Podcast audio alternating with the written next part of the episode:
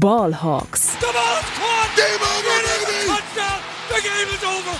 They are going nuts at Century League. Hey und herzlich willkommen zum offiziellen Podcast der German Seahawkers. Heute mit Max und Tobias. Einen wunderschönen guten Tag und herzlich willkommen zu einer weiteren Folge Ballhawks, dem offiziellen Podcast der German Seahawkers. Mein Name ist Max Brenning und heute an meiner Seite dabei Tobias Weil. Einen wunderschönen guten Tag. Ja, nach äh, doch etwas längerer Abstinenz von meiner Seite aus, der mich Tobi natürlich hervorragend vertreten hat als Moderator, ähm, bin ich jetzt auch wieder dabei. Corona hat mich tatsächlich das erste Mal überhaupt erwischt nach fast drei Jahren. Also ich habe lange durchgehalten, aber München war dann doch eine Spur zu viel. München hat mich gekriegt. Ähm, ja, also ich, ich weiß nicht genau, wo es im Endeffekt passiert ist, ob es auf der Heimspielparty war, ob es ähm, im Stadion war oder vielleicht dann doch äh, im abschließenden ähm, Aftergame äh, Lunch mit, äh, mit Lukas, der, unser Präsident Lukas Spieß, äh, auch positiv war und ich saß die ganze Zeit neben ihm. Also wahrscheinlich hat Lukas mich angesteckt. Ähm, Schande über sein Haupt. Vielen Dank, Lukas. Danke, danke dafür. Deinetwegen ist die Podcast-Qualität arg abgesunken. Nein, natürlich nicht, natürlich nicht. Ähm, ja, genau. Also wer noch mal Bock hat, ähm, eine kleine, einen kleinen Rückblick auf das München-Wochenende zu bekommen, gerne noch mal die letzte Folge reinhören. Da haben Jonas und, und Tobi sich da ausführlich mit beschäftigt, sowohl mit dem Spiel gegen die Bucks als auch mit dem Wochenende an sich, mit unserer Party, mit allem drum und dran, allem, was so um, um das Wochenende herum passiert ist. Ähm, genau, dicke Empfehlung dafür. Auf äh, den Social Media Kanälen haben wir auch ein kleines Video heute gepostet. Ähm, äh, das so, einen, so einen groben Eindruck von der Party verschafft. Also das war ähm, ja einfach ein krasses, krasses Erlebnis und ähm, ja, ist immer wieder schön, sich daran zu, äh, zurückzuerinnern und, und sich das nochmal anzuschauen. Ähm, genau, was haben wir heute vor?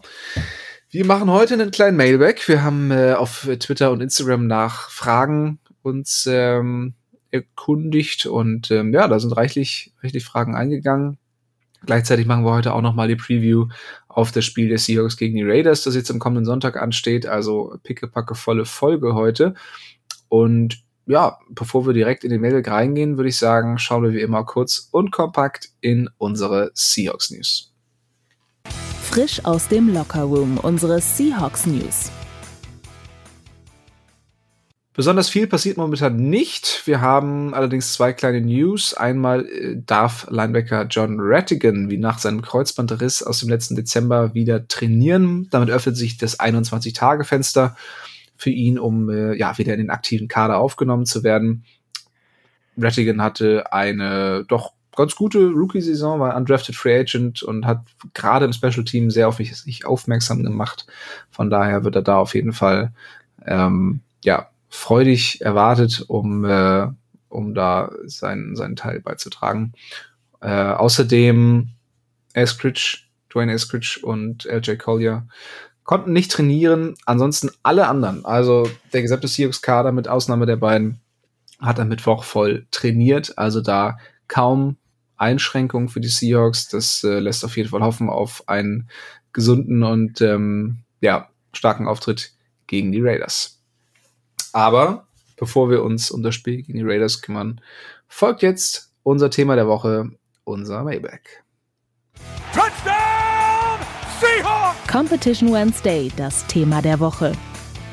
Wir haben uns jetzt tatsächlich nicht die Mühe gemacht, alle, alle Namen der, der Frageneinreicher nochmal aufzuschreiben. Das wäre jetzt ein bisschen ähm, ja, bisschen aufwendig gewesen. Darum haben wir es jetzt einfach nur unterteilt in Twitter und Instagram-Fragen. Ich hoffe, diejenigen, die die Fragen gestellt haben, erkennen sich darin wieder.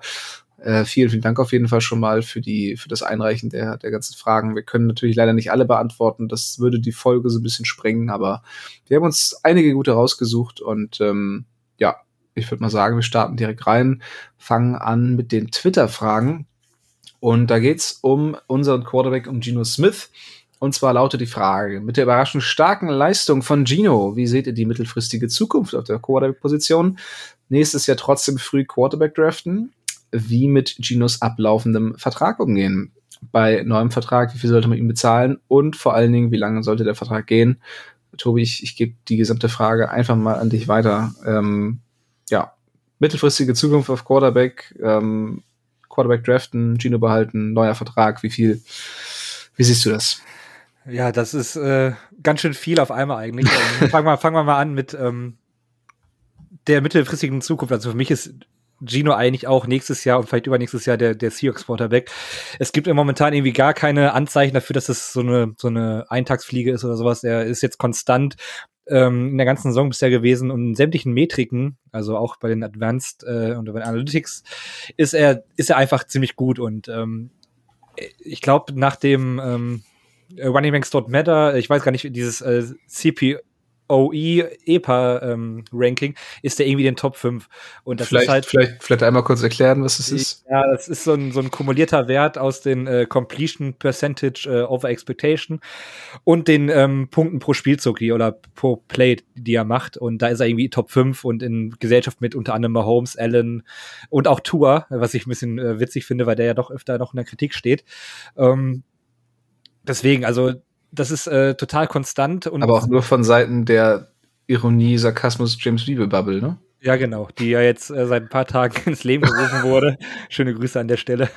äh, er wird es nicht hören als äh, eingefleischter 49er, aber ist ja egal. Ja. Ähm, ja, und deswegen, also das ist, ist wirklich ein Top-Niveau und ich, du lässt halt keinen Top 5 Quarterback, welcher er nach diesem metrigen Stand jetzt ist.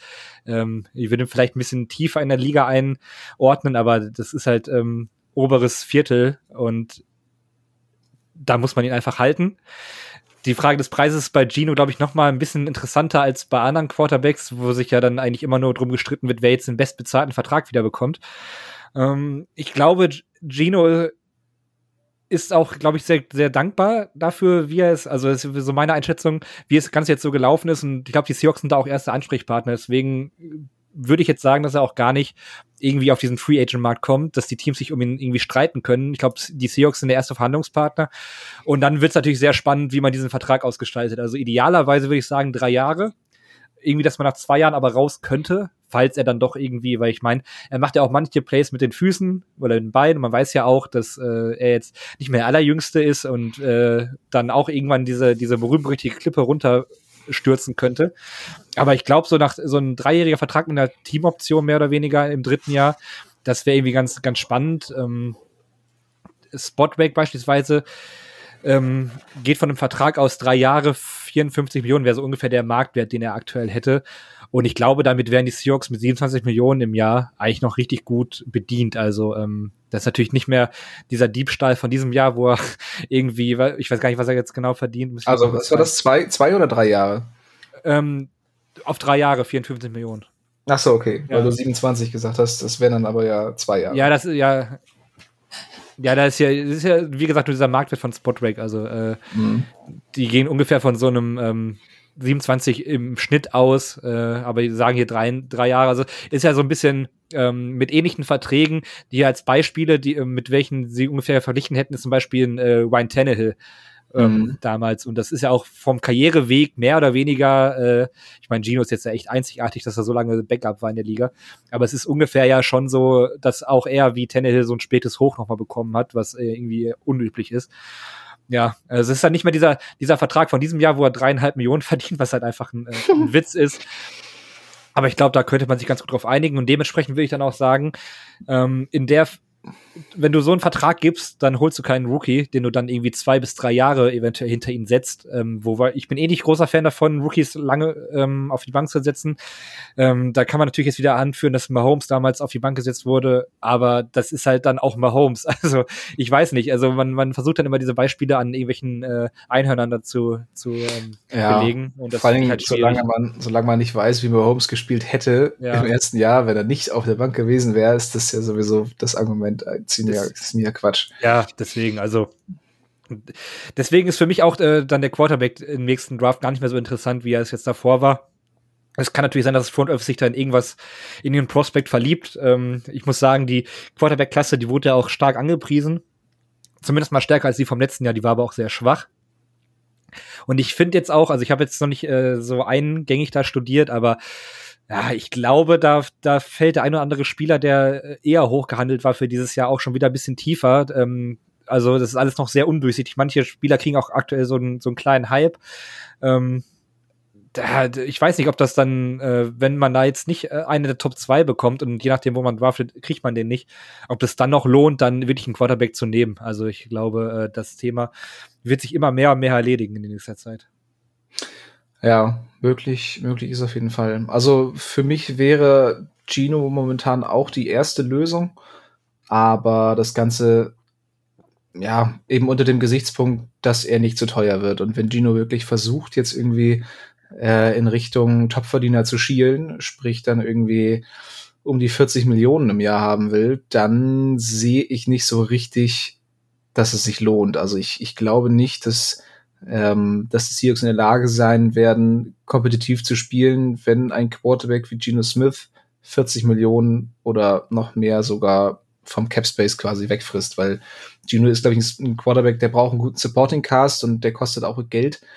Und das, was ihm halt fehlt zu Quarterbacks wie Josh Allen, wie Patrick Mahomes, das kannst du halt dadurch ausgleichen, dass er nicht so viel verdient und dass du damit dann eben äh, ihm einen, einen besseren Supporting Cast kaufen kannst, als, als ihn dann eben so ein Allen oder ein Mahomes haben. Und wenn er das eben ja, denied, indem er, indem er sagt, nee, ich möchte aber hier ein bisschen abkassieren, dann wird's halt sehr, sehr schwierig. Und dann sehe ich auch nicht, dass er in der Lage ist, auf diesem Niveau oder auf einem ähnlich guten Niveau zu spielen, ähm, wie es eben diese, diese drei, vier, fünf äh, Top-Quarterbacks der Liga tun. Und darum wäre ich auch so, also drei Jahre würde ich auch sagen und dann so 60 bis 75 Millionen ähm, wäre, glaube ich, die Range, mit der ich mich anfreunden könnte, beziehungsweise die sehr gut wäre. Wenn es ein bisschen mehr wird, dann sei es so. Aber ja, ich glaube, bei viel mehr sollte man auch aufpassen, ähm, dass man diese eine Saison jetzt nicht äh, ja, im Nachhinein dann sehr lange bezahlt, wenn es dann irgendwie doch nicht mehr so läuft. Ja, man muss auch dazu sagen, vielleicht so ein kleiner Blick auf den Cap Space nächstes Jahr. Aktuell stehen die Seahawks relativ gut da mit 53 Millionen, aber der effektive Cap Space, also da werden dann, glaube ich, die Rookie Picks, die aktuell äh, schon abgezogen und so weiter, ist nur 30 Millionen. Also ähm, man kann da bestimmt noch mal ein bisschen was freischaufeln. Diesen, den äh, Cap-Simulator habe ich jetzt noch nicht angeschmissen, dafür ist mir jetzt auch eindeutig zu früh. ähm, aber da könnte man bestimmt noch was frei machen, aber ich glaube auch nicht, dass äh, Gino dann äh, da den ganzen Cap Space auffressen will. Ich glaube, das werden die sich im äh, Front Office auch ein bisschen anders überlegen. Ja. Ja, auf jeden Fall. Gut. Nächste Frage. Was wären eure drei Lieblings-Off-Season-Moves im kommenden Sommer? Und daran anknüpfend gibt es ein realistisches Szenario, dass die Seahawks als Contender in die kommende Spielzeit gehen. Also, ich würde sagen, wir beantworten erstmal die erste Frage. Für mich wäre die Top-Priorität tatsächlich den Pass Rush ein bisschen aufzubessern, ähm, weil das so ein bisschen der Mannschaftsteil ist, der für mich jetzt momentan noch so pro ziemliche Probleme hat. Wir haben da relativ viel Talent und junge Spieler und eine gewisse Rotation mit, mit Uchenna Nwosu, auch einen guten Free Agent, den wir uns da geholt haben. Aber so diese grundsätzliche Qualität fehlt noch so ein bisschen. Und da wäre mein Wunsch, ähm, den hohen Draft-Pick, den wir ja offensichtlich von den Broncos bekommen, direkt in ein Top-Edge-Prospect zu investieren oder eben in der Free Agency zuzuschlagen. Ich äh, weiß jetzt nicht genau, ähm, wer, wer da verfügbar werden wird, aber das wäre tatsächlich nochmal eine Position, ja, da könnte den Seahawks ein Upgrade richtig gut tun. Ja, da gehe ich erstmal voll mit. Ich habe mich ja schon in unserer Gruppe auch für ausgesprochen, was ich, da, also mal wirklich so ein, so ein Top-Edge-Rusher im Draft, natürlich kann man auch äh, nicht hundertprozentig sagen, ob der in der NFL, aber wenn man in dieser Range pickt, ähm, dass man da wirklich einen, einen Pass-Rusher holt, der dann auf einem Rookie-Vertrag spielt, das, was die 49ers ja auch jahrelang gemacht haben, ähm, immer, immer wieder einen starken Pass-Rush ge geboten, indem man immer auch einen frühen Pick da rein investiert hat. Das wäre auch einer der Moves, die ich mir ähm, ja, sehr gut vorstellen könnte. Vielleicht ein zweiter Move direkt hinterher, ähm, ein guter dritter Receiver. Ich glaube, siehst du ähnlich, Max. Also ähm, äh, Godwin, nee, Goodwin. Goodwin äh, spielt ja jetzt eine ganz ordentliche Rolle dafür, dass er ja quasi auch von der Straße mehr oder weniger aufgesammelt wurde. Aber es ist halt eigentlich zu wenig Tiefe. Man muss auch immer bedenken, dass Tyler Lockett auch langsam in ein Alter kommt, wo es auch mal schnell ähm, ja sehr viel schlechter werden könnte oder er vielleicht auch über ein Karriereende nachdenkt. Man weiß das alles nie so. Aber da sollte man auf jeden Fall einen dritten Receiver ähm, dazu holen. Man hat ja dann auch frühe Picks in der zweiten Runde. Da würde ich das dann vielleicht eher sehen, oder je nachdem, wo die Seahawks dann den zweiten Pick in der ersten Runde haben, ähm, dass man da, da wird man auch wieder ein gutes Talent äh, bekommen können. Ja, das wäre so, wäre so ein zweiter Move, den ich ganz gut finden würde. Ja, oder OBJ einfach nochmal ähm, in, in Angriff nehmen. Aber der scheint ja mittlerweile recht festgefahren zu sein, was seine Teamauswahl angeht. Ja, NFC äh, East bitte. Ja, ja, genau. Da scheint es ja eher in Richtung Cowboys oder, oder Giants. Ja, warum auch mal Giants? Also. Ich, ich glaube, das ist die alte Verbundenheit. Also. Ja, aber man hat ist, sich ist da ja nicht gerade im Guten auseinandergegangen. Wobei gut, das ist natürlich mittlerweile auch nochmal ein ganz anderer, äh, ganz anderer, ähm, ganz andere Leute, die da das Sagen haben, aber ja, also ich glaube, das Schiff der Giants ist gerade so ein bisschen am Sinken, ähm, was, was diese Saison angeht zumindest. Und danach äh, muss man erstmal schauen, mit wem man da als Quarterback weitergeht. Aber gut, ja, also dritter Receiver für mich auch auf jeden Fall ähm, eine hohe Priorität, weil gerade auch was Verletzungen angeht, ähm, sehe ich die Seahawks da absolut nicht gewappnet. Also falls sich Lockett oder Metcalf wirklich längerfristig verletzen sollten, ähm, ist die Tiefe halt wirklich nicht gegeben. Also Eskridge kann man, glaube ich, langsam echt mal so ein bisschen anzählen. Ähm, gut, ist halt dauernd verletzt, aber wenn er spielt, spielt er auch nicht besonders gut. Ähm, ja, und dahinter, du hast es gesagt, mit, mit Goodwin, mit ähm, Penny Hart, das, das sind halt Spieler, ja, die sind okay, aber so die kannst du auch jederzeit irgendwie als als Free Agent verpflichten. Also das ist kein kein Spieler, den du, die du, den du keine Spieler, die du unbedingt im Roster haben musst und die in der Lage wären jetzt so, so einen Ausfall zu kompensieren. Von daher ähm, ja wäre das für mich auch eine hohe Prio. Und das sind alles keine Spieler, die dich von einem hohen Draftpick abhalten sollten. Nee, das das ist auf jeden Fall richtig. Ja. Ähm, ja, und der dritte Punkt wäre für mich tatsächlich die Linebacker-Position ein bisschen nachzubessern. Ähm, Insel Linebacker tendenziell eine Position, die man so ein bisschen vernachlässigen kann, aber auch nicht unbedingt so, wie sie die Seahawks jetzt gerade vernachlässigen. Also ähm, die Seahawks haben halt auch was da, was, was die Tiefe angeht, wirklich wenig ähm, Möglichkeiten auf Linebacker. Also hinter Jordan Brooks und Cody Barton ist erstmal gehende Lehre und Cody Barton ist halt auch schon ähm, niemanden, den du eigentlich als Starter da haben willst. Ähm, ja, also John Brooks mittlerweile eine, eine ziemliche Größe, auch wenn da immer noch Probleme bestehen mit, mit der Coverage, aber mit dem bin ich eigentlich ganz zufrieden. Aber ich glaube, das ist trotzdem eine Position, auf der man gerne mal ein bisschen Upgrade vertragen könnte. Ja, kann ich mich eigentlich nur anschließen.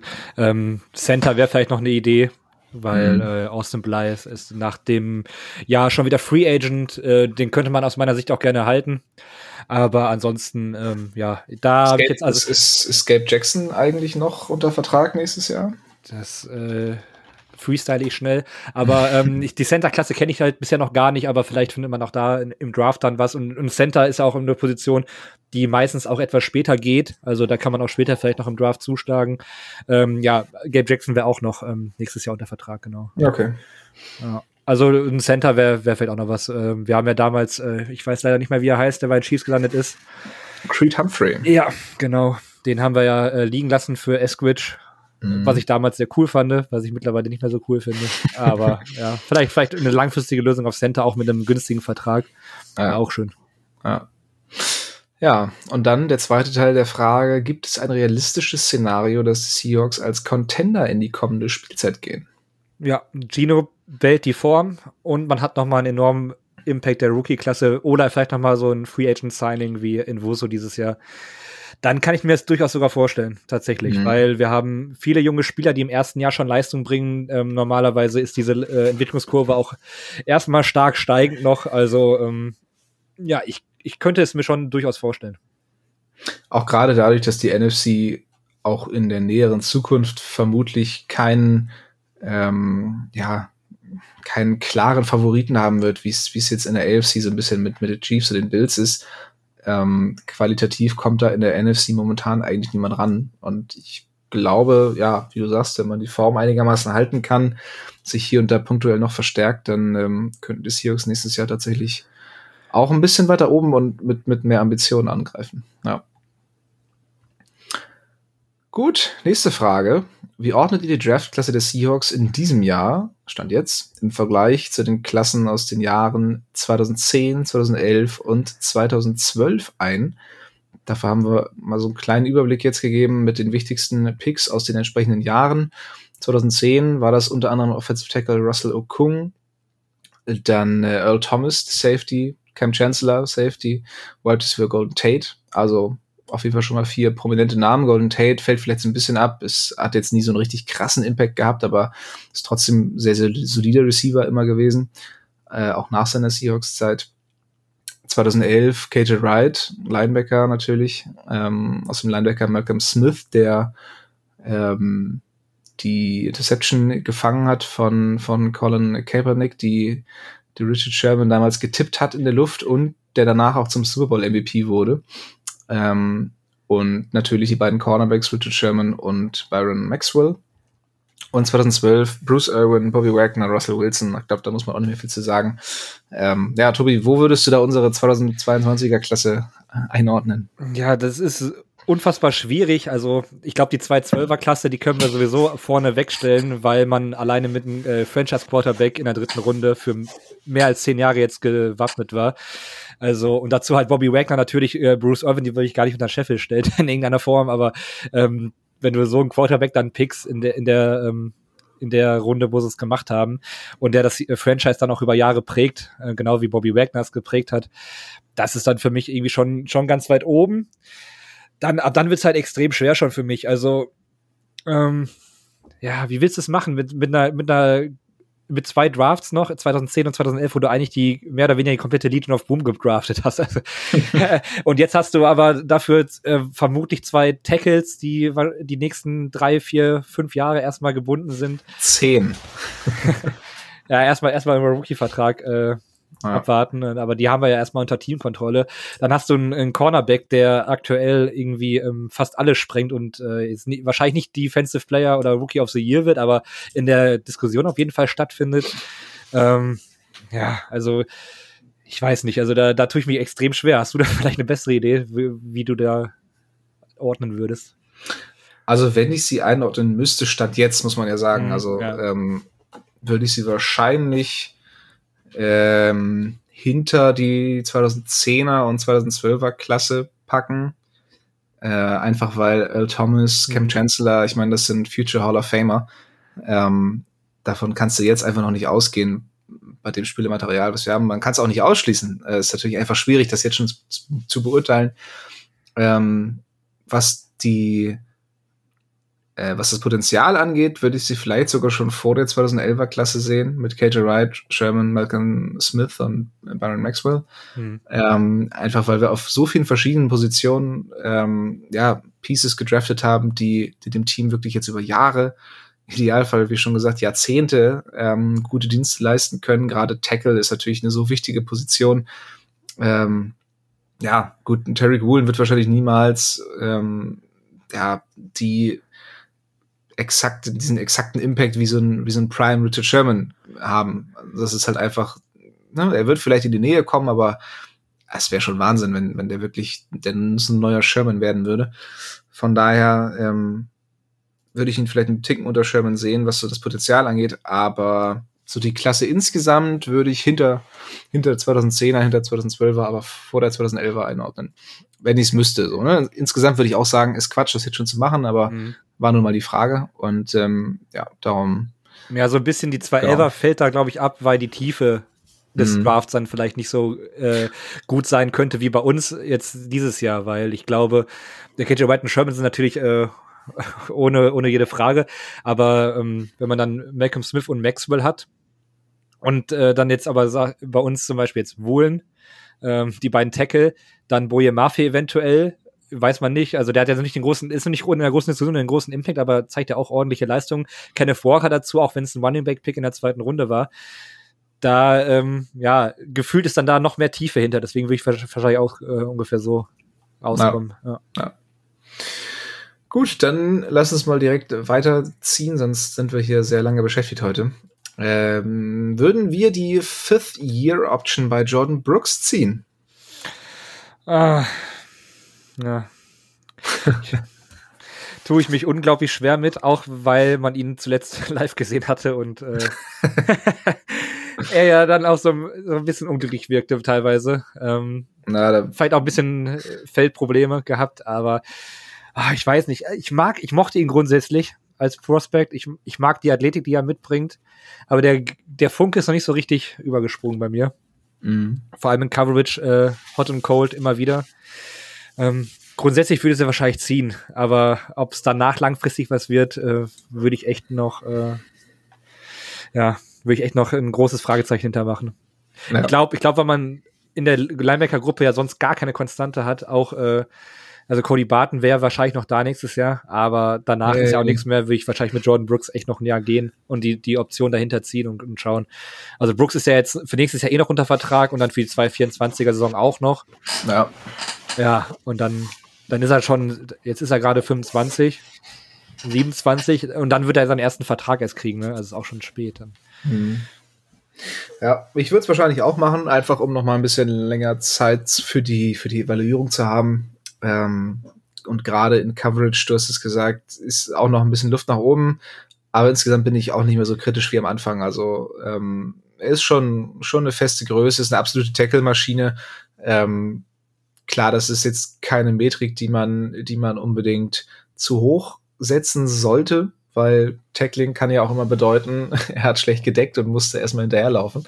Idealerweise, also besser sind ja Pass-Breakups oder Incompletions aber sowas wird leider selten gemessen bei Linebackern. Da sieht man dann immer nur so, ja, 140 Tackles, bester Linebacker der Liga. Ich so, ja, nee. So, so einfach ist es halt am Ende doch nicht. Ja, wobei aber, ich bei Linebacker noch auf jeden Fall höher Gewichte als bei Cornerbacks. Da gehört, ja, dass, äh, das wenn, auf jeden Fall. wenn Cornerback zwölf Tackles im Spiel hat, dann denke ich mir, ah, warum hast du denn so zwölf Tackles? Entweder bist du ein, ein brutaler Run-Supporter oder aber du hast ganz schön viele Completions zugelassen, Freund. Ja, ja, auf jeden Fall. Nee, also es ist definitiv, ähm, sagt mehr aus als bei, bei ähm, Spielern also Secondary, aber äh, trotzdem würde ich schon auch sagen, es ist jetzt kein, ähm, kein Totschlagargument zu sagen, dieser Linebacker hat viele Tackles, also ist er gut. Ähm, das äh, ist oftmals ein bisschen zu einfach. Ja. Gut. Ähm, Falls ich, falls ich ab und zu mal kurz ähm, nicht zu hören bin, dann schalte, schalte ich mich gerade stumm, weil ich hier ordentlich im Keuchen bin. Aber äh, das mache ich auch gerade zwischendurch. Also, immer, immer abwechselnd hier. Ja. Das ist äh, perfekt. Ähm, ich, ich merke nämlich gerade schon wieder so, so ein leichtes Kratzen im Hals. Ähm, ja, also mir geht's schon wieder gut, aber es ist ähm, so die Husterei geht halt nicht wirklich weg. Ähm, ich spüre es gerade schon wieder. Lies gerne mal die nächste Frage vor. ja. Ähm, die nächste Frage ist, was sind eurer Meinung nach die Faktoren für den überraschend positiven Saisonverlauf der Hawks. Und da Max immer noch auf Stumm ist, äh, beantworte ich auch direkt die Frage, die ich selbst gestellt habe. So macht man's als Profi. Ähm, der größte Hebel Super, für mich, yeah. die, der größte Hebel ist immer der Quarterback in der Liga und das ist auch dieses Jahr so. Dino Smith mit der Saison äh, über, massig über allen Erwartungen und wie wir auch schon durchblicken lassen haben, äh, der Impact der Rookies. Also wenn du auf äh, den auf so wichtigen Positionen äh, da einen derartigen Impact der Rookies hast, mit den Leistungen, die sie bisher zeigen in ihrem ersten Jahr, dann ähm, ja, ist das für mich die Grundlage für den überraschenden äh, Saisonverlauf. Ähm, dazu hatte man ja eigentlich auch, also so, glaube ich, war auch oft der, der Ton hier in, in, im Podcast. Man hatte ja eigentlich in der Offense auch ein paar Pieces schon zusammen mit, mit DK Metcalf und ähm, Gino, ach ja, nicht mit Gino, mit Tyler Lockett und ähm, hatte auch so ein bisschen die Interior allein schon sortiert und so weiter. Aber dadurch, dass man da irgendwie noch mal ein bisschen drauflegen konnte über, über Gino und die Tackles, ähm, ja, hat man da irgendwie äh, das Fundament noch ausbauen können und ja, dadurch jetzt eine sehr schöne Saison als Fan. Ja, und auch die, die taktische Umsetzung der Offense durch, durch Shane Waldron ähm, gefällt mir persönlich sehr gut. Also mhm. äh, insbesondere auch die, die Einbindung der Titans, ähm, viel Play-Action, viel Bootlegs, äh, viel, viel Rollouts eben auch von Smith und dann ähm, die, die ganzen kurzen Pässe über die Mitte auch, was mhm. wir bei Wilson ja nicht so richtig kannten. Also es ist einfach wie eine gut geölte Maschine und, und ähm, wenn die erstmal ins Rollen kommt, dann funktionieren auch einfach mal so fünf, sechs, sieben, acht Plays nacheinander und das ist halt eine sehr coole Erfahrung, ähm, weil unter Wilson, klar hatten wir extrem viele Highlight-Plays und war immer schön anzuschauen, aber wir hatten nie so diese Konstanz, die wir jetzt gerade mit, mit Gino eben haben und ich glaube, das ist auch ein, ein Grund, dass, dass Waldron gefühlt mit Gino diese Offense einfach besser umsetzen kann, als es mit, mit Wilson konnte. Ja, und jetzt, wo du gerade schon so drüber redest, habe ich gerade richtig Bock auf Spiel schon am Sonntag. Ja, ja. Jetzt war die spielfreie Woche und ich habe jetzt gerade Warum spielen wir denn nicht Thanksgiving eigentlich hier, so ein Scheiß? Ja, auch super gewesen. Mal so schön unter der Woche um 18.30 oder so, hätte ich auch mal gut gewöhnt. Ja, auf jeden Fall. Ähm, by the way, wir nehmen heute am Donnerstag auf, also an Thanksgiving. Das heißt, in zwei Stunden können wir Football gucken. ich habe Bock, muss ich sagen. Bills gegen Lions. Ja, aufs zweite Spiel habe ich mehr Lust. Cowboys gegen Giants. Der, ja, der OBJ Bowl. ja, ja ich, OBJ vorher so, Leute. Äh, der Gewinner kriegt mich. Ja. ähm, ja, nächste Frage. Outlook Week 12 bis 18. Wohin geht die Reise der Hawks in euren Augen? Also der weitere Saisonverlauf quasi. Sollen wir hier einmal tippen? Ähm, ich würde mal sagen, Playoffs sind auf jeden Fall im Bereich des Möglichen. Ähm, dafür dürfen die Seahawks jetzt eben keine dummen Fehler machen. Also Spiele wie jetzt gegen die Raiders sind dann eben auch Pflichtsiege, wenn man das schaffen möchte, denn da kommen eben auch noch die dicken Brocken mit den Chiefs, ähm, mit den 49ers, das zweite Spiel. Und da darf man auf jeden Fall keine Niederlagen, äh, keine, keine Siege jetzt irgendwie äh, erwarten. Darum ähm, ja, muss man die Spiele eben gewinnen gegen die Teams, die, die auf dem Papier eben auch schwächer aussehen. Äh, zwei Spiele haben wir auch noch gegen die Rams, äh, gegen die haben wir noch gar nicht gespielt. Ähm, die sind ja auch deutlich geschwächt, aber so richtig gerne haben die Seahawks irgendwie noch nie gegen die Rams gespielt. Darum muss man da auch immer aufpassen. Ich bin äh, sehr gespannt, ob, ob die Seahawks jetzt wieder in die Spur finden ähm, oder ob sie sich von dem von dem doch eher schwachen Spiel gegen die Bucks so ein bisschen aus der Bahn werfen lassen. Aber bin eigentlich ganz zuversichtlich und gerade so ein Sieg gegen die Raiders am Sonntag wäre dafür enorm wichtig. Ja, also ich würde auch sagen, wenn ich mir den Schedule so angucke, also Wildcard müsste eigentlich drin sein, also dass man irgendwie in die Playoffs rutscht. Ähm, entscheidend wird dann natürlich gegen die 49ers, ob es die Division wird, was ich eigentlich dann immer ein bisschen cooler finde, vor allem, wenn man dann ein Heimspiel zu Hause hat. Ähm, ja, das, das Spiel gegen die Chiefs muss man halt als Niederlage erstmal nehmen, aber man weiß ja nie. Aber grundsätzlich ist der Schedule machbar. Die, die, für die Rams-Saison quasi gelaufen. Ähm, Raiders muss man am Sonntag eigentlich schlagen. Panthers ist, also Panthers, bitte. Ja. Ähm, ja. Dann spielt man noch gegen die Jets. Das könnte vielleicht unangenehm werden, wobei die halt auch ohne Quarterback aktuell rumlaufen. Die Defense ist halt sehr stark. Und dann spielt man nochmal gegen die Rams. Also irgendwie die, die, die Playoffs werden die Seahawks, glaube ich, erreichen. Ja. Ja, ja. Ja, ich denke mal, am Ende wird es irgendwie so 10-7 sein oder vielleicht 11-6, wenn es ja. äh, ganz ideal läuft. Wenn wir mal jetzt nur das Spiel gegen die Niners und gegen die Chiefs verlieren sollten, ja. dann wäre so ein 11-6 drin. Aber ich denke mal, irgendwas, irgendwo werden sie nochmal ausrutschen und am Ende dann bei 10-7 äh, landen. Das wäre jetzt so meine, meine Prediction. Ja, also Playoff-Spiel will ich schon ganz gerne noch sehen dieses Jahr. Also, mhm. ähm, nachdem man, sehr, also zufrieden bin ich mit der Saison so oder so. Aber wenn man dann äh, knapp an den Playoffs scheitern würde, vielleicht auch schon ganz schön kacke. Ja, ja. Ja, die Anforderungen oder die, die Erwartungen steigen ja. jetzt halt wieder, ne? Dadurch, dass man so, die Seahawks haben uns jetzt so, so ein Brotkrumen hingeworfen, so hier guck mal, wir können spielen, jetzt wollen wir das ganze Brot haben, so, ne? Und dann, ähm, ja, willst du natürlich auch in die Playoffs kommen. So, nächste Frage. Sidestep Richtung Denver. War eventuell die eindimensionale Spielweise von Russell, in Anführungszeichen Big Player dann, die Bremse in der Offense? Ja. Meinst du? Ja, schon. Also wenn man, wenn man sich jetzt auch die Broncos Offense ansieht, ähm, jetzt am Sonntag beispielsweise habe ich Broncos gegen Raiders relativ ähm, gespannt auch geschaut und intensiv. War es im späten Slot und wurde dadurch auch viel gezeigt. Ähm, da hat man schon gesehen, also Wilson hatte gegen die Broncos, äh, ach, gegen die Raiders jetzt, äh, wobei man kann auch sagen, Wilson spielt gegen die Broncos teilweise, ähm, hatte gegen die Raiders eigentlich, glaube ich, sein bestes Saisonspiel. Aber man hat auch gesehen, was er halt eben nicht macht. Er hat jetzt auch da mal so ein bisschen ein paar Slants mal angebracht, so ein bisschen äh, zentraler ähm, die Bälle hingebracht. Ich weiß nicht, ob das dann direkt daran liegt, dass der offensive Playcaller da gewechselt ist. Aber ähm, grundsätzlich hatte auch Wilson da genau die, wieder diese Würfe und wenn die nicht kamen, dann war die Offense der Broncos auch wieder relativ schnell vom Feld. Also Wilson ist halt der Quarterback, der die Offense da massiv prägt. Ähm, und deswegen glaube ich auch, äh, ja, dass er da eventuell in gewisser Weise schon so ein bisschen die Bremse war. Man muss auch dazu sagen, dass ähm, ja, also ich glaube, so wie das Playbook geöffnet wurde, wie Walton die Offense jetzt umsetzt, ähm, das, das ist, sind schon klare Indizien, dass das schon alles ähm, viel auch von Wilson abhing. Ja. ja, also dieser Spielstil von, von Wilson war halt einfach bis jetzt nie über eine ganze Saison aufrecht zu erhalten. Also mhm.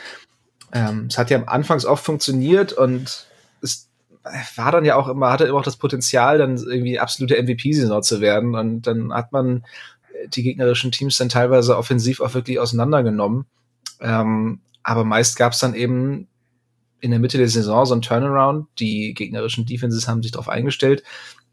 Und danach ging es halt bergab. Und ähm, das haben wir jetzt die letzten Jahre mehrfach erlebt. Von daher ja, muss man ähm, so fair sein und sagen, zumindest einen ziemlichen Anteil hatte diese Spielweise von Wilson. Ähm, und man sieht jetzt eben auch in Denver, dass es äh, ja nicht so nicht so läuft, wie er sich das vorgestellt hatte. Aber man muss auch, also wir haben es ja auch lange nicht gesehen, ne? oder wir wollten es nicht sehen. Wir haben Wilson immer wieder verteidigt, haben die Schuld in, in Carols Schuhe geschoben. Ähm, und jetzt, äh, ja, sind wir halt so ein bisschen dabei, das etwas ähm, fairer zu sehen, glaube ich. Ja, ich weiß ja nicht, ob wir nach der Saison es äh, auch zeitlich wieder schaffen, da mal so, so eine Saison-Recap zu machen, unterteilt, wie wir es früher gemacht haben. Wenn wir nochmal über übers Coaching sprechen würden, ich glaube, da werden wir werden ganz andere Töne angeschlagen. Ja. ja ich muss auch sagen, ich, ich will mir nicht selber auf die Schulter klopfen. Ich war jetzt nicht so der harsche Kritiker. Ich war aber auch eher dafür, dass man äh, Carroll dann vielleicht ähm, mal ersetzt. Aber man muss auch sagen, also die Stimmen sind ja komplett verstummt jetzt. Ne? Ja. Also ähm, auch zu Recht. Und ich glaube, über äh, Carroll wird man auch jetzt noch mal ganz, ganz anders sprechen, wenn er dann irgendwann in Rente geht. Ne?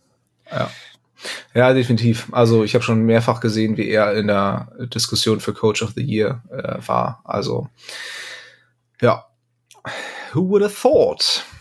Aber gut, ähm, nächste Frage. Wie bewertet ihr die Saison von DK Metcalf bisher? Ist sein Monstervertrag gerechtfertigt? Ja. Ja, ja, doch. Klares Ja. Also, ich war etwas irritiert über die Frage tatsächlich, aber ich habe es trotzdem mal reingenommen. Ähm, ich sehe jetzt keinerlei Schwäche irgendwie oder keinen kein Rückschritt im Spiel von Metcalf. Ähm, und solche Receiver musst du halt anständig bezahlen. Von daher sehe ich da eigentlich keinen, ähm, gar nicht die Möglichkeit, das jetzt irgendwie nicht mit Ja zu beantworten. Ich weiß ja. nicht, bist du ein bisschen, bisschen kritischer? Nee, es gibt, äh, also ich kann, kann, vielleicht so ein bisschen verstehen, wo es herkommt, weil die ganz großen Statlines hat er dieses Jahr einfach noch nicht abgeliefert. Also vier Touchdowns bisher, 581 Yards, ist alles ganz solide. Hat ein noch 100 Yards Spiel, wo man sich so ein bisschen äh, dran aufhängt. Also ich, ich kann ungefähr verstehen, wo es herkommt, aber ähm, wenn man auch Metcalf sieht, wie er in der Offense agiert, er ist auch mittlerweile, also ich glaube so ein bisschen diese, diese Big Plays, das, was ihn dann äh, in Verbindung mit Wilson, was ja auch ein total gutes Match war über viele Jahre dann. Ähm, das ist jetzt so ein bisschen eingeschränkt, weil Gino vielleicht nicht mehr den Ball so oft downfield prügelt. Aber wenn man jetzt ihn auch sieht, dass er so underneath oder so fängt, also der ist auch, finde ich, ein bisschen sicherer geworden als Anspielstation und ähm, hat damit auf jeden Fall seinen Wert für die Offense und äh, deswegen würde ich die Frage auch mit Ja beantworten. Ja. Ja, Definitiv. Also ja, die Stats, klar, kann man immer ähm, ein bisschen, bisschen mehr sich erhoffen, aber es liegt halt auch einfach am Spielstil, den die Seahawks momentan pflegen. Ähm, was du schon gesagt hast, weniger Big Plays, weniger lange Bälle, dafür eben mehr, mehr kurze, kurze Pässe. Auch die Titans werden ja viel mehr eingebunden als noch unter Wilson. Also für Wilson gab es ja eigentlich immer nur, okay, Lockett frei, nein, dann Metcalf oder eben andersrum. Ja, Outside Receiver und Go, ne? Ja, ja, genau. Go-Road und Abfahrt. Nein, so stumpf war es jetzt nicht. Aber ähm, ja, da war Metcalf oder waren Metcalf und Lockett die eigentlich fast die einzigen Ziele. Die Titans wurden größtenteils ignoriert bis, bis auf Ende der letzten Saison. Ähm, von daher, ja, ist es jetzt einfach, es wird unter Memoy dann aufgeteilt und dadurch sind die Stats halt auch einfach nicht so beeindruckend wie sonst. Ja, und wie wir oft, oft sagen, in Fantasy ist es kacke, aber es ist fürs Team und für, für den Real Football einfach äh, ziemlich gut, dass wir da ja. wenig, weniger ausrechenbar sind. Genau, genau. Äh, ja, nächste Frage. Abgesehen von einigen wirklich tollen Highlight-Plays ist unser Running Game ziemlich unzuverlässig. Liegt das daran, dass gegnerische Defenses gegen uns gern die Box zustellen oder ist das Runblocking so mies? Erstmal findest du auch, also hast, hast du auch den Eindruck, dass es unzuverlässig ist? Also würdest du dieser Aussage ja überhaupt zustimmen? Grundsätzlich nicht. Vom frischesten Eindruck äh, gegen die Bugs war es so, ja, mal Licht, mal Schatten. Äh, hatten wir auch schon ein bisschen drüber gesprochen. Ähm, ich sehe es jetzt aber nicht als große Schwäche. Ähm, wir, was, was so ein bisschen auffällt, ist vielleicht bei den, bei den Tackles. Ähm, da habe ich mir, habe ich noch mal so ein bisschen, äh, dafür ich, greife ich glaube ich schon vorweg. Ähm, da das ist die nächste Frage, wie es auch bei den Tickets ist. Und da habe ich mir die beiden äh, Notizen, die ich mit den, äh, zu Lukas und äh, Cross gemacht habe, im Pre-Draft. Und da ist es mir eigentlich auch schon aufgefallen, dass, er, dass sie nicht gut in Position kommen, dass sie da technisch nicht so stark sind, dass die, ähm, da im, im äh, sobald die ins zweite Level kommen, zum Beispiel auch äh, ihre Blocks nicht finden und so weiter. Also das war schon durchaus eine Schwäche, die sie auch im College hatten, dadurch, dass sie auch aus sehr passfreudigen ähm, Offenses kommen. Aber ich sehe jetzt grundsätzlich nicht, dass das äh, One-Blocking wirklich äh, unterirdisch ist. Um das vielleicht mal ein bisschen mit Zahlen zu unterfüttern. Ähm, laut ESP One-Block Win-Rate sind die Seahawks auf Platz 25 mit 70 Prozent der gewonnenen One-Blocks. Und man muss dazu sagen, die Teams liegen alle sehr nah beieinander. Also es ist jetzt nicht so, dass die Seahawks da bodenlos schlecht sind, aber natürlich mit äh, Luft nach oben, vor allem bei den Tackles so ein bisschen. Ja, ja, ich glaube, Platz eins die Ravens sind bei 76 Prozent. Also so mhm. eng ist das Ganze beieinander. Ja. Ähm, da, ich, also solche Metriken weiß ich dann auch nicht, ob das so sinnvoll ist, wenn das wirklich alles so eng beieinander liegt. Aber ich wollte halt einfach mal schauen, ob es da irgendwie eine Möglichkeit gibt, das zu messen. Mhm. Und ja, ESPN macht sich die Mühe halt. Wie genau die das bewerten, weiß ich allerdings auch nicht. Also was für eine Formel die da irgendwie hinter haben. Ja, ähm, beim Passblock-Winrate ist es ja, glaube ich, zweieinhalb Sekunden den Block halten. Dann hast du mh. diese Rap quasi gewonnen und dann zählt es als deinen Sieg. Und äh, ja. beim Run-Block ist es wahrscheinlich auch ungefähr sowas. Ey. Ja, ich weiß nicht, ob du da irgendwie eine gewisse Anzahl an Yards in, in mhm. die Hälfte vordringen musst als Run-Blocker oder so, keine Ahnung. Aber ja, da sind die Seahawks zumindest jetzt nicht unter den Top-Teams dabei. Äh, macht, macht mit der Info, was ihr möchtet. Ähm, Was die gegnerische Box angeht, äh, kann man, kann man sagen, laut NFL Next Gen Stats hat Kenneth Walker bei 25,62 Prozent der Plays eine Box mit mindestens acht Spielern, also acht oder mehr. Da spricht man dann eben davon, dass die Defense den, die, die Box voll macht, weil sie einen, einen Laufspielzug erwartet. Ähm, damit auf Platz 13 der NFL. Also schon relativ weit oben dabei, aber jetzt auch nicht absurd weit oben. Also es ist nicht so, dass, dass jede Defense jetzt der Liga sieht, oh, Kenneth Walker steht im Backfield, mhm. ähm, dann machen wir das Ding mal zu, sondern ungefähr bei einem Viertel der Plays ähm, haben wir acht, acht, acht Defensivspieler in der Box bei Kenneth Walker. Ja, und Walker ist halt momentan auch noch dieser Home Run Hitter. Also mhm. ihm fehlt ja dieses konstante Ballbewegen, ähm, wie, wie ein Carsten es halt gemacht hat. Dafür ist er auch nicht der Typ. Dafür war Carsten halt auch körperlich eine ganz andere, ja. an, andere Statur. Ähm, das muss Walker auch noch ein bisschen lernen. So die bisschen Division geht ihm teilweise ab, aber ähm, wenn er dann halt mal über außen durch ist, dann ist es meistens auch ein, ein Big Play oder ein Touchdown äh, im besten Falle. Also ähm, da muss er halt so ein bisschen, naja, dieses ja Brot- und Butterspielzüge, so, da muss er mal ein bisschen besser werden, aber ja, ja auch einfach das, das nehmen, was die Defense ihm ja, genau. anbietet quasi. Also wirklich dann, ne, wenn er eine Lücke sieht und merkt, so ja, das sind vielleicht nur drei Yards, jetzt bleibe ich nochmal stehen, vielleicht ergibt sich ja irgendwo die Lücke für 15 Yards und nee, die ergibt sich halt nicht immer muss man auch einfach mal die, die, die, die dreckigen Dreierts nehmen ähm, und hoffen, dass es danach besser wird. Aber das habe ich bei Walker schon so ein bisschen manchmal gesehen, dass er entweder zu lange stehen bleibt oder nochmal versucht, in die andere Richtung zu laufen und dann gibt's aber einen Tackle im Backfield. Und ähm, ja. ja, dann hast du das statt in sicheren drei Yards, hast du dann minus zwei oder so. Und ähm, ja, das ist eine taktische Sache. Das ist, das, das muss man versuchen, irgendwie abzutrainieren, falls es überhaupt wollen. Es kann natürlich auch sein, dass das eine Anweisung von den, von den Seahawks ist, die sagen, ey, du bist unsere Big Play-Maschine, versuch immer irgendwie ein Big Play rauszuholen und äh, wenn es mal Minus-Yards sind, dann ist es so. Wir wissen ja absolut nicht, wie da die taktische Einstellung des Seahawks aussieht. Von daher, ähm, ja, ja. Kann man, kann man gespannt sein, ob sich das jetzt irgendwie in eine, in eine Richtung entwickelt, ähm, ob Walker als Running Back einfach noch mal ein bisschen wachsen muss oder ähm, ja, ob es dann tatsächlich doch eher an der an der an der Offensive Line liegt. Im Endeffekt wahrscheinlich eine Mischung aus allem. Ja, und ich würde halt auch aus Coaching-Sicht quasi einem Spieler die Stärke niemals wegreden. Also er soll das mhm. bloß machen und äh, das Rest kann man fixen, aber bloß nicht die Anweisung geben, dass man sagt, äh, geh nicht mehr nach, zum Big Play, wenn du so eine Maschine bist in der Hinsicht. Also ähm, ja. da sollte man sich nicht selbst beschneiden irgendwie. Ja. ja, passend dazu, du hast es schon angedeutet, die nächste Frage. Äh, unsere Tackles haben ihre Stärken ja in der Pass Protection. Wie viel werden sie im Runbacking noch dazulernen? Oder gibt es da auch physische Limitierungen? Ja, physische Limitierung haben, glaube ich, beide nicht. Wir haben beide ein super athletisches Profil. Ähm, ich kann ja mal kurz so ein bisschen, also ich habe ja schon angedeutet, dass ich in die Draft-Notizen gegangen bin. Ähm, das ist zum Beispiel bei Charles Cross.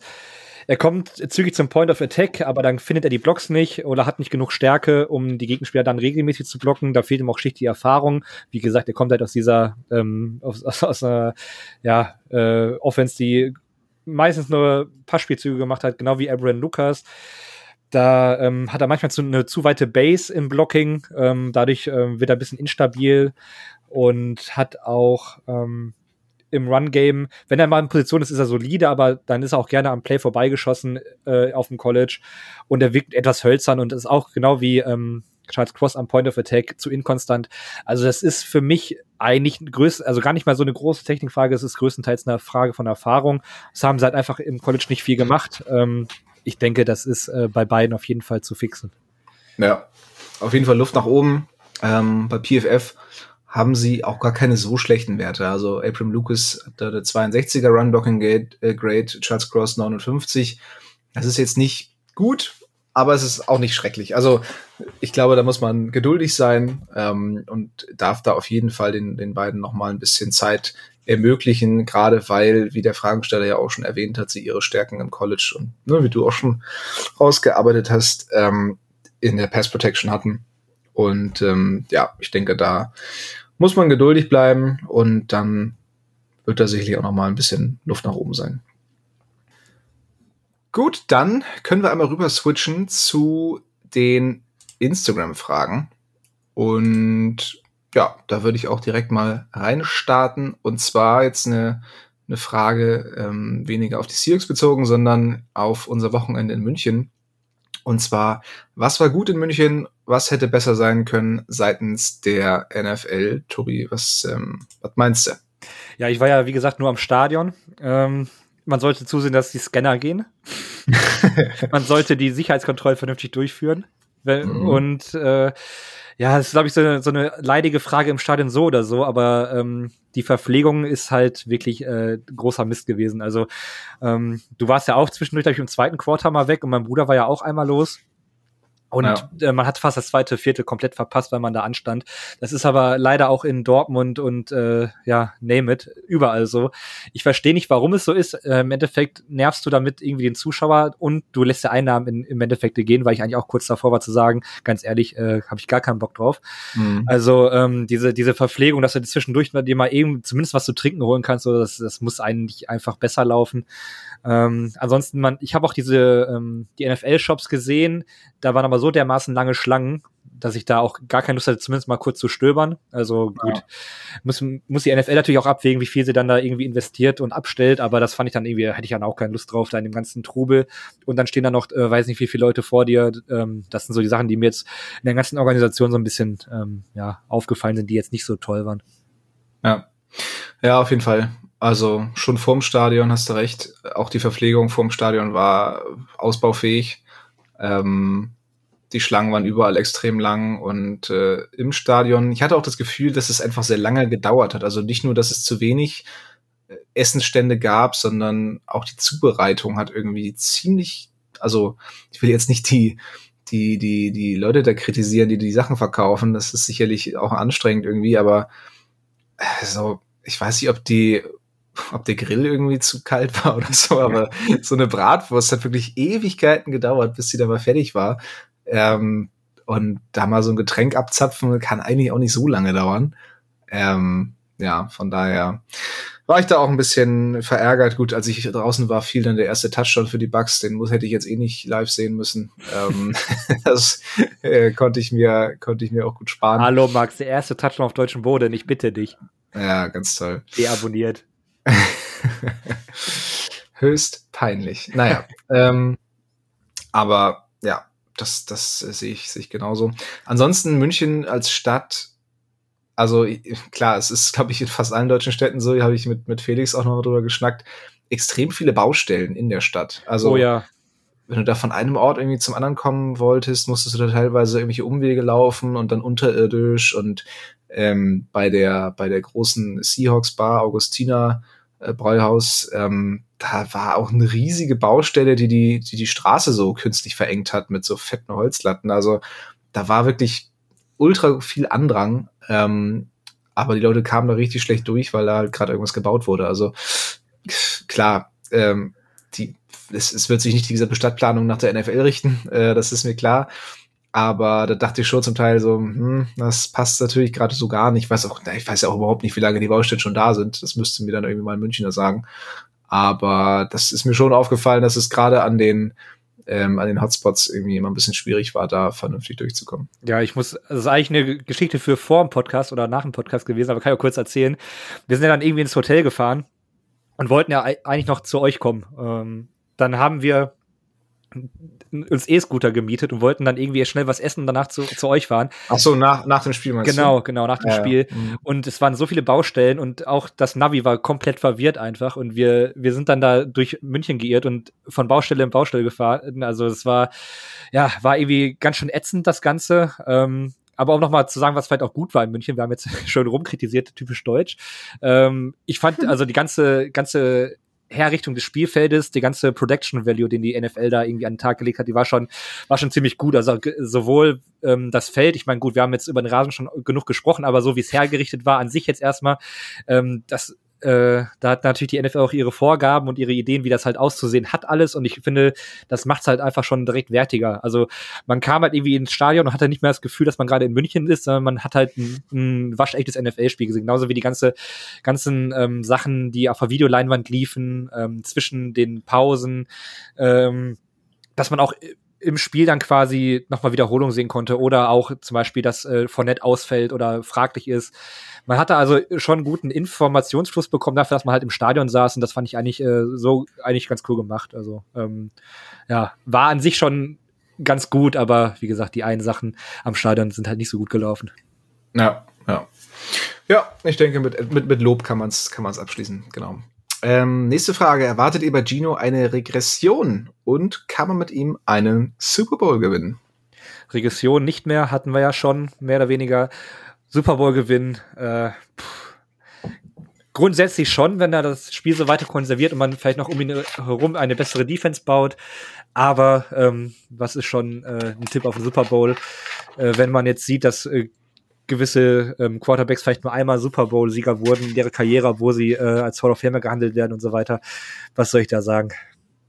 Ja, ja möglich ist alles, ne? Äh, aber es ist natürlich mit einem Quarterback wie Gino deutlich schwieriger als mit einem Mahomes zum Beispiel. Ähm, aber ausschließen würde ich es nicht. Und ja, gerade wie du gesagt hast, wenn man es schafft, ein schlagkräftiges Team um ihn herum aufzubauen, da kommen wir auch, schließt sich der Kreis hier so ein bisschen zu den Fragen vom, vom Anfang ähm, je nachdem, wie viel Gino jetzt äh, finanziell bekommt, ob man, ob man eben die Chance hat, mit dem Cap Space ähm, ja, genügend Free Agents auch nach Seattle zu holen, die, die Bock haben, die, die noch was im Tank haben.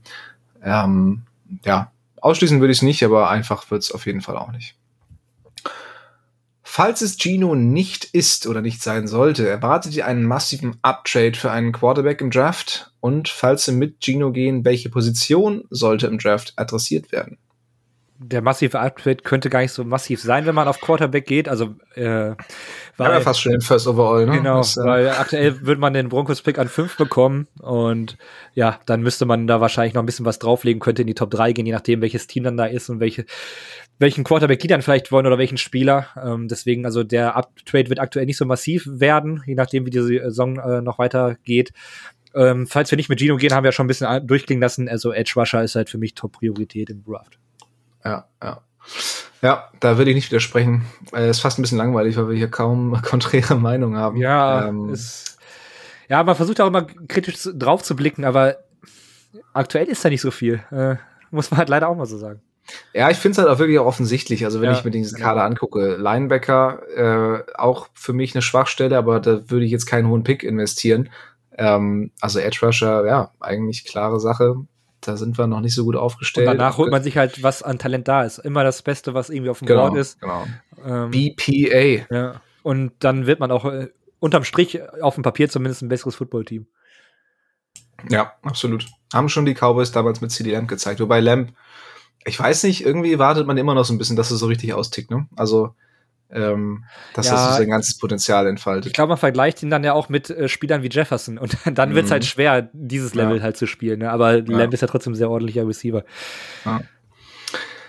Dann eine Fanclub-Frage. Ist eine Mitgliederversammlung in Nordrhein-Westfalen geplant? Ähm, keine Ahnung.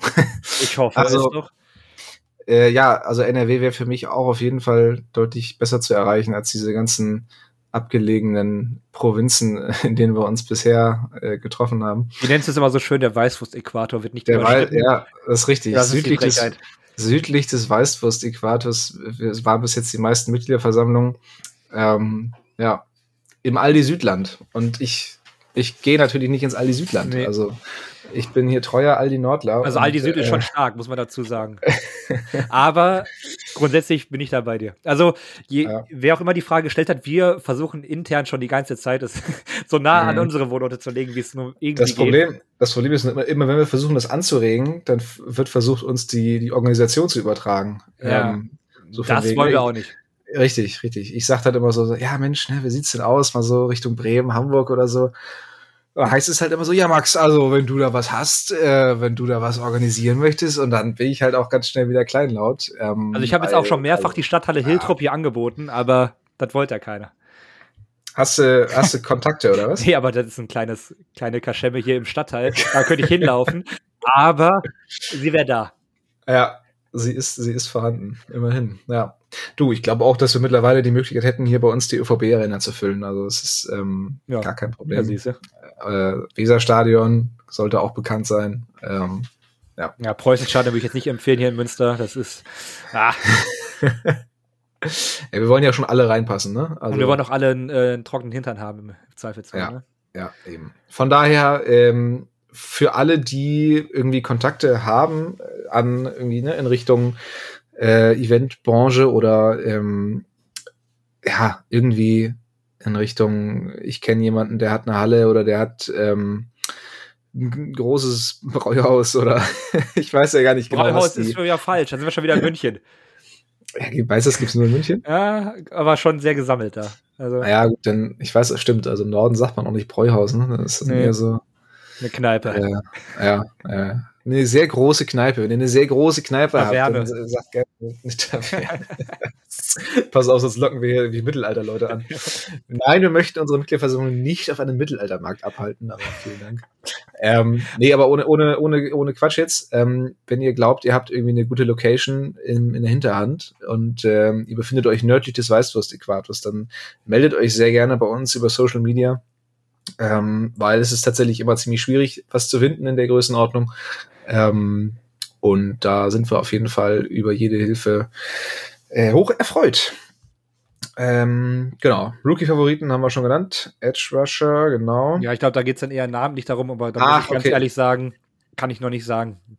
Also auf Edge ist nicht halt, mal du. Nee, ich habe äh, da zum Beispiel noch gar nichts äh, mir irgendwie mal angeschaut. Will Anderson gilt natürlich irgendwie da als Blue äh, Chip Prospect, aber selbst gesehen habe ich ihn noch nicht. Aber das wäre mal so ein Name, den ich jetzt mal genannt hätte. Aber da kann ich jetzt äh, namentlich noch nicht viel beitragen. Na gut, also wenn nicht mal unser ausgewiesener Draft-Experte hier was zu sagen kann, dann halte ich mich erst recht zurück. Und ähm, dann gehen wir zur nächsten Frage. Rückblickend war der Wilson-Trade wohl die richtige Entscheidung. Geht ihr da mit? Ja, Tobi, was, was das denn? Fandst du gut eigentlich? Ja, man muss jetzt, äh, jetzt hat man es ganz einfach, kann sagen, natürlich war es die richtige Entscheidung. ja, ich ja. weiß, wie wir alle zerbrochen waren, als es dann er passiert hatte, ist. hatte daran gezweifelt. Hä? wir waren alle ähm, innerlich zerbrochen und haben uns schon eingestellt auf äh, wirklich sehr, sehr schlechten Football die Saison. Aber jetzt hat man äh, eine gute Football-Saison, plus man hat äh, frühe Draft-Picks durch die Broncos. Also es, der Draft ist, äh, beziehungsweise der, der Trade ist ja einfach perfekt gelaufen, kann man nicht anders sagen. Ähm, wird ja schon bei Social Media natürlich, äh, da sind die gehässigen Nattern alle da und äh, sagen, das wäre wahrscheinlich der, der größte, ähm, äh, ja, wie sagt man immer, man fließt ja den anderen. Ne? Das war der, der größte äh, Trade, ähm, den man irgendwie gewinnen konnte oder so. Halte ich mich noch mit zurück, aber es ist auf jeden Fall, stand jetzt eine sehr, sehr gute Entscheidung gewesen. Ja. Ähm, Gehe ich mit, auf jeden Fall. Ich war auch am Anfang am Boden zerstört. Mittlerweile muss man ganz klar sagen, auch gerade durch, durch Wilsons Leistung, ähm, wir hatten es ja nie ganz ausgeschlossen, dass seine, also dass Wilsons Leistung jetzt wirklich nicht nur einen kleinen Knacks bekommen hat, sondern dass es jetzt wirklich in diese Richtung auch weiter bergab geht. Ich, ich weiß auch, dass ich das beim ähm, beim Cover 2 Podcast hatte ich das erwähnt, ähm, dass man das nicht genau wissen kann, weil die zweite Saisonhälfte, letzte Saison oder eigentlich die ganze Saison von Wilson war ja ziemlich schwach. Und da kam dann eben die Frage auf, ja, ne, war das jetzt ein Ausrutscher oder ähm, geht es jetzt steil bergab so? Und ich habe zumindest die Möglichkeit gesehen, dass es das jetzt war. Aber ja, habe ich halt kaum Beachtung geschenkt, dieser, dieser Möglichkeit. Also ähm, ich, ich war mir sehr sicher, dass, dass Wilson bei den Broncos gute Leistung zeigen wird, ähm, dass er da eben auch einen guten Supporting Cast hat und den auch zu nutzen wissen wird. Aber ja, äh, ich bin jetzt auch nicht böse, dass es dann eben doch etwas anders kam. Für die Broncos natürlich eine absolute Katastrophe. Also, das ist ja wirklich deine Zukunft weggetradet und es scheint sich so gar nicht gelohnt zu haben. Jetzt haben sie ja sogar Bradley Chubb noch abgegeben, ähm, der ja eigentlich, so, so jemand gibst du ja nicht ab, wenn du dich im Win-Now-Modus befindest. Ähm, das heißt, so, die versuchen jetzt eben mit einem 35-jährigen Quarterback nochmal so ein bisschen in den Umbruch zu gehen. Also es ist, äh, ja, schlimmer kann es eigentlich nicht sein. Vor allem die Broncos waren ja auch das heißeste Team nach dem Trade. Ne? Das, mhm. Und äh, da lag ja jeder Experte falsch und das ist auch überhaupt keine Schande. Aber man hat ja dann gesagt, okay, wie du sagtest, dieser Supporting Cast bei, bei Denver ist ziemlich gut. Und man sieht ja auch, wie die Defense die Saison performt bei denen. Die ist ja vielleicht, vielleicht die beste Defense der NFL. Und ja. ähm, wenn man da eine einigermaßen potente Offense aufs Feld bringen würde, dann, dann würde man halt darüber sprechen, wie weit die denn in den Playoffs kommen. Und äh, dadurch, dass es aber so krachend gescheitert ist, ähm, ja, schon, schon bitter alles. Also äh, für uns ist jetzt gut aktuell ab nächster Saison gönne ich auch dann äh, da gerne wieder mehr Siege und Erfolg und wahrscheinlich gibt es ja auch einen neuen Headcoach. Vielleicht ist das nochmal so ein Ding, wobei ich mir auch, ich glaube, dass man Wilson in der Hinsicht so nicht mehr fixen kann, wie man das dann gerne hätte, dass er irgendwie ein anderes Spiel aufzieht. Man muss halt irgendwen zur Seite stellen, der ähm, ja irgendwie genau weiß, wie er ihn handeln muss und äh, dann Schottenheimer. Ja, und ihm das dann irgendwie alles so zurechtlegen, dass das dann, dass das noch irgendwie einigermaßen was wird. Aber aktuell sieht es halt wirklich äh, sehr, sehr schlecht aus bei denen. Ja, wie weit kommen die Hawks diese Saison? Ist ein Super Bowl möglich? Haben wir ja schon so ein bisschen beantwortet. Ähm, wenn ich jetzt einen Tipp abgeben würde, müsste, würde ich sagen Wildcard Round. Und vielleicht gewinnen sie das sogar noch, je nachdem, gegen wen man das spielt. Ähm, falls man irgendwie gegen die Giants oder so antreten darf, sehe ich da auf jeden Fall auch die Chance, das Spiel dann nochmal zu gewinnen. Wenn man direkt gegen die Niners irgendwie muss oder Vikings, ah, das wird schon, hm. wird schon schwierig. Also ja, ich denke mal, spätestens Division Round wird vermutlich Schluss sein. Ja, würde ich eh nicht sehen. Äh, mehr als ein One and Done wäre schon ein Erfolg nach den letzten Playoff-Ausflügen, die man so hatte. Ähm, ja. Ansonsten glaube ich aber, dass die Seahawks zumindest in den Playoffs, dass da keiner gegen spielen will. Also, dass sie schon mal sehr unangenehm sind in, in jeglicher Hinsicht. Ja, also, vor allem, also offensiv also, auf jeden Fall, defensiv eher nicht, aber wenn es dann in den Shootout geht, ich glaube, ja. äh, auf die Aber Offensive ich glaube, wenn man sich ich glaube, wenn man sich die anderen Teams anguckt, dann hofft man schon eher auf die Seahawks. Also, ich glaube, wenn du, wenn du, wenn du die Wahl hast, willst du jetzt gegen die Niners, Vikings, Bucks oder Seahawks spielen, dann werden die meisten wahrscheinlich Seahawks sagen. Würdest du die sogar unter den Vikings sehen? Weil das sehe ich nämlich ja. absolut nicht. Doch, doch, doch. Ja? Immerhin Kontroverse ja. bei anderen Teams, ist ja schon mal was. Ja, endlich. Vielleicht gucke ich einfach nur auf den Rekord und sehe, oh, Vikings haben einen besseren Rekord. Mit negativen äh, Punktdifferenz, also.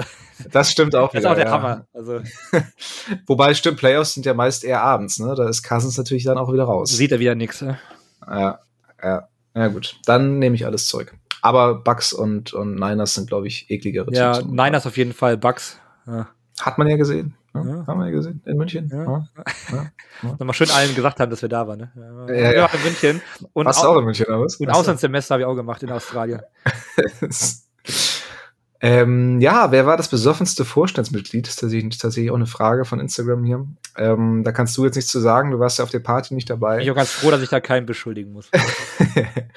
ähm, ja, schwierig also ich bin ja nicht im Vorstand, darum bin ich natürlich fein raus. Äh, ansonsten schwierig. Also die Party war halt irgendwann auch sehr unübersichtlich. Darum habe ich jetzt auch bis zum Ende gar nicht alle gesehen. Ich habe Lukas auf jeden Fall noch gesehen, wie er am Ende eine Rede geschwungen hat.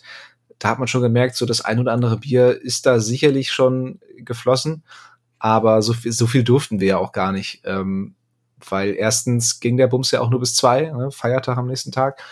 Und wir wussten ja auch alle, nächsten Tag ist, ähm, äh, ist das Spiel. Darum, äh, ja, um 13 Uhr mussten wir schon im Stadion sein fürs Gruppenfoto und anschließend dann sind wir auch schon direkt rein. Also hielt sich das alles auf jeden Fall auch in Grenzen. Ähm, wir, keiner, keiner hat so übertrieben, dass das irgendwie bereut hätte. Also, ja, kann ich euch da auf jeden Fall beruhigen. Ja, wir sind doch alle Erwachsene. So. Äh, auch hier eine ganz interessante Frage, da bin ich mal gespannt, ob wir da vielleicht ein bisschen auseinandergehen. Wie sieht eure Lösung für zwei oder mehr Franchises in Europa aus? Ähm, da würde ich erstmal anfangen mhm. und sagen, meine Lösung wäre, dass es sowas hoffentlich niemals gibt. Äh, Wir werden wenig kontrovers. Okay, bin ich überhaupt kein Fan von, muss ich sagen. Ähm, ich ich finde es cool, die NFL mit Spielen zu, äh, also, ne, dass die NFL via, via diese internationalen Spiele expandiert in Richtung Europa. Aber eine Franchise in Europa brauche ich wirklich überhaupt nicht. Also weder dass das eine bestehende Franchise ähm, hierher kommt oder hierher versetzt wird, weil das wäre einfach eine absolute Katastrophe für alle Fans vor Ort.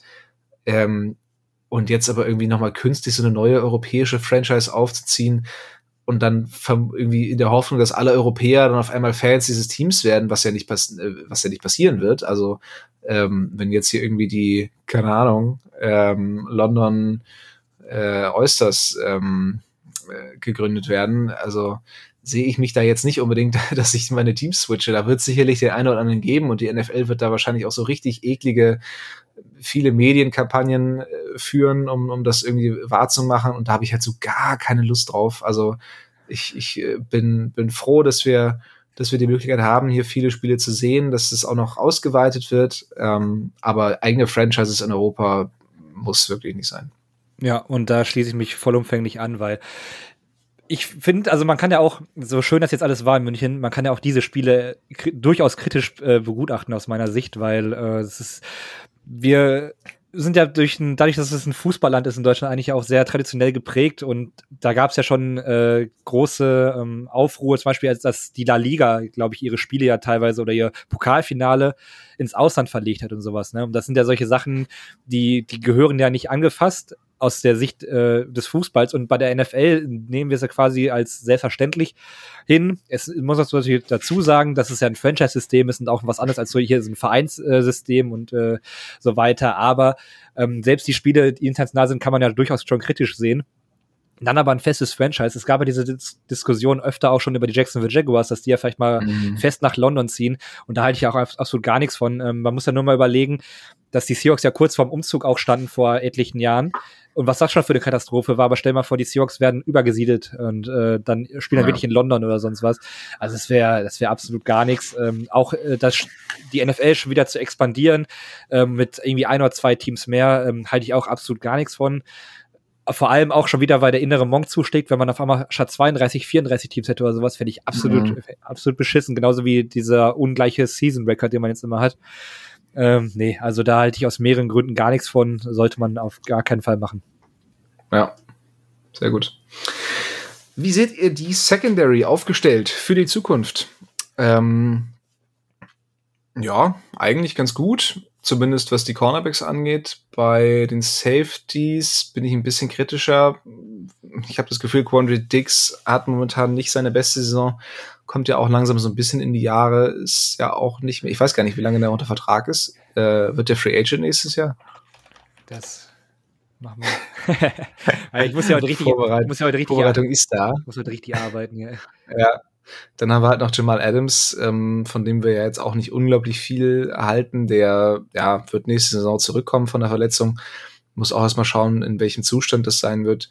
Ryan Neal hat immer mal wieder Flashes und Flashes und, und, zeigt, dass er, dass er Potenzial hat, aber hat auch immer mal wieder seine Schwächephasen. Also ja, auf Safety denke ich mal, muss langfristig was passieren. Ähm, da kann man sich jetzt nicht, nicht schon irgendwie ausruhen, wenn man momentan dann noch zwei, äh, sagen wir mal, anderthalb sehr gute Spiele hat. Ähm, von daher, ja, Safety, hm, zumindest mittelfristig langsam, langsam was tun äh, Cornerbacks, ja, wenn Trey Brown jetzt äh, fit zurückkommt und ähm, an seine Leistung aus vergangenen Saison anknüpft, sehe ich die Zukunft da sehr rosig zusammen mit, mit Terry Bullen ja, wieder wenig Unterschied äh, sehe ich. Ich sehe Ryan Neal aktuell sogar auch als den besseren Safety in der Saison, würde ich sogar sagen. Ähm, Dix mhm. enttäuscht mich da schon ziemlich. Ähm, nicht nur, weil er von Rashad White sehr unsanft äh, gestiftarmt wurde, sondern weil. Was die, hast du denn jetzt googeln können, ne? Äh, es lädt hier immer noch, aber oh. das fand ich, ähm, ja. Hiltruppe Internet. da fand ich jetzt äh, Dix die Saison bisher wenig überzeugend eigentlich. Auf Cornerback ist man da eigentlich gesettelt im Moment. Ähm, klar, für die Tiefe kann immer was gehen. Äh, Cornerback, äh, also Nickel Corner, müsste man auch mal schauen, ob das äh, mit ähm, Kobe Bryant über die Jahre gut wird. Also er hat ja schon ordentlich gespielt, aber man muss auch sagen, er ist halt auch äh, dann tendenziell eher die Schwachstelle dieser Saison. Das ist jetzt aktuell noch überhaupt nicht schlimm, aber ähm, das, da würde ich noch mal ein kleines Fragezeichen hintermachen. Ähm, ja, äh, Dix ist übrigens auch noch zwei Jahre, also jetzt bis 2024, die Saison ist er immer noch ähm, unter Vertrag. Ist aktuell, ja, ja. aktuell 29, also der wird wahrscheinlich noch ein bisschen länger Teil des Ganzen sein. Ja, ja. Ja gut, dann äh, müssen wir uns da zumindest kurzfristig erstmal keinen Kopf machen. Aber ja, wird auf jeden Fall äh, längerfristig wieder eine Baustelle werden. Wo bleibt die Pete Carroll-Kritik dieser Saison? Ja, haben wir auch schon kurz drüber geredet. Ähm, da müssen wir so ein bisschen zu Kreuze kriechen. Den, den Gang nach Canossa, nach, nach Folgentitel, der Gang nach Carol Nosser. oh Gott. ja, bitte. Äh, ich hoffe, der ist nicht, nicht zu lang.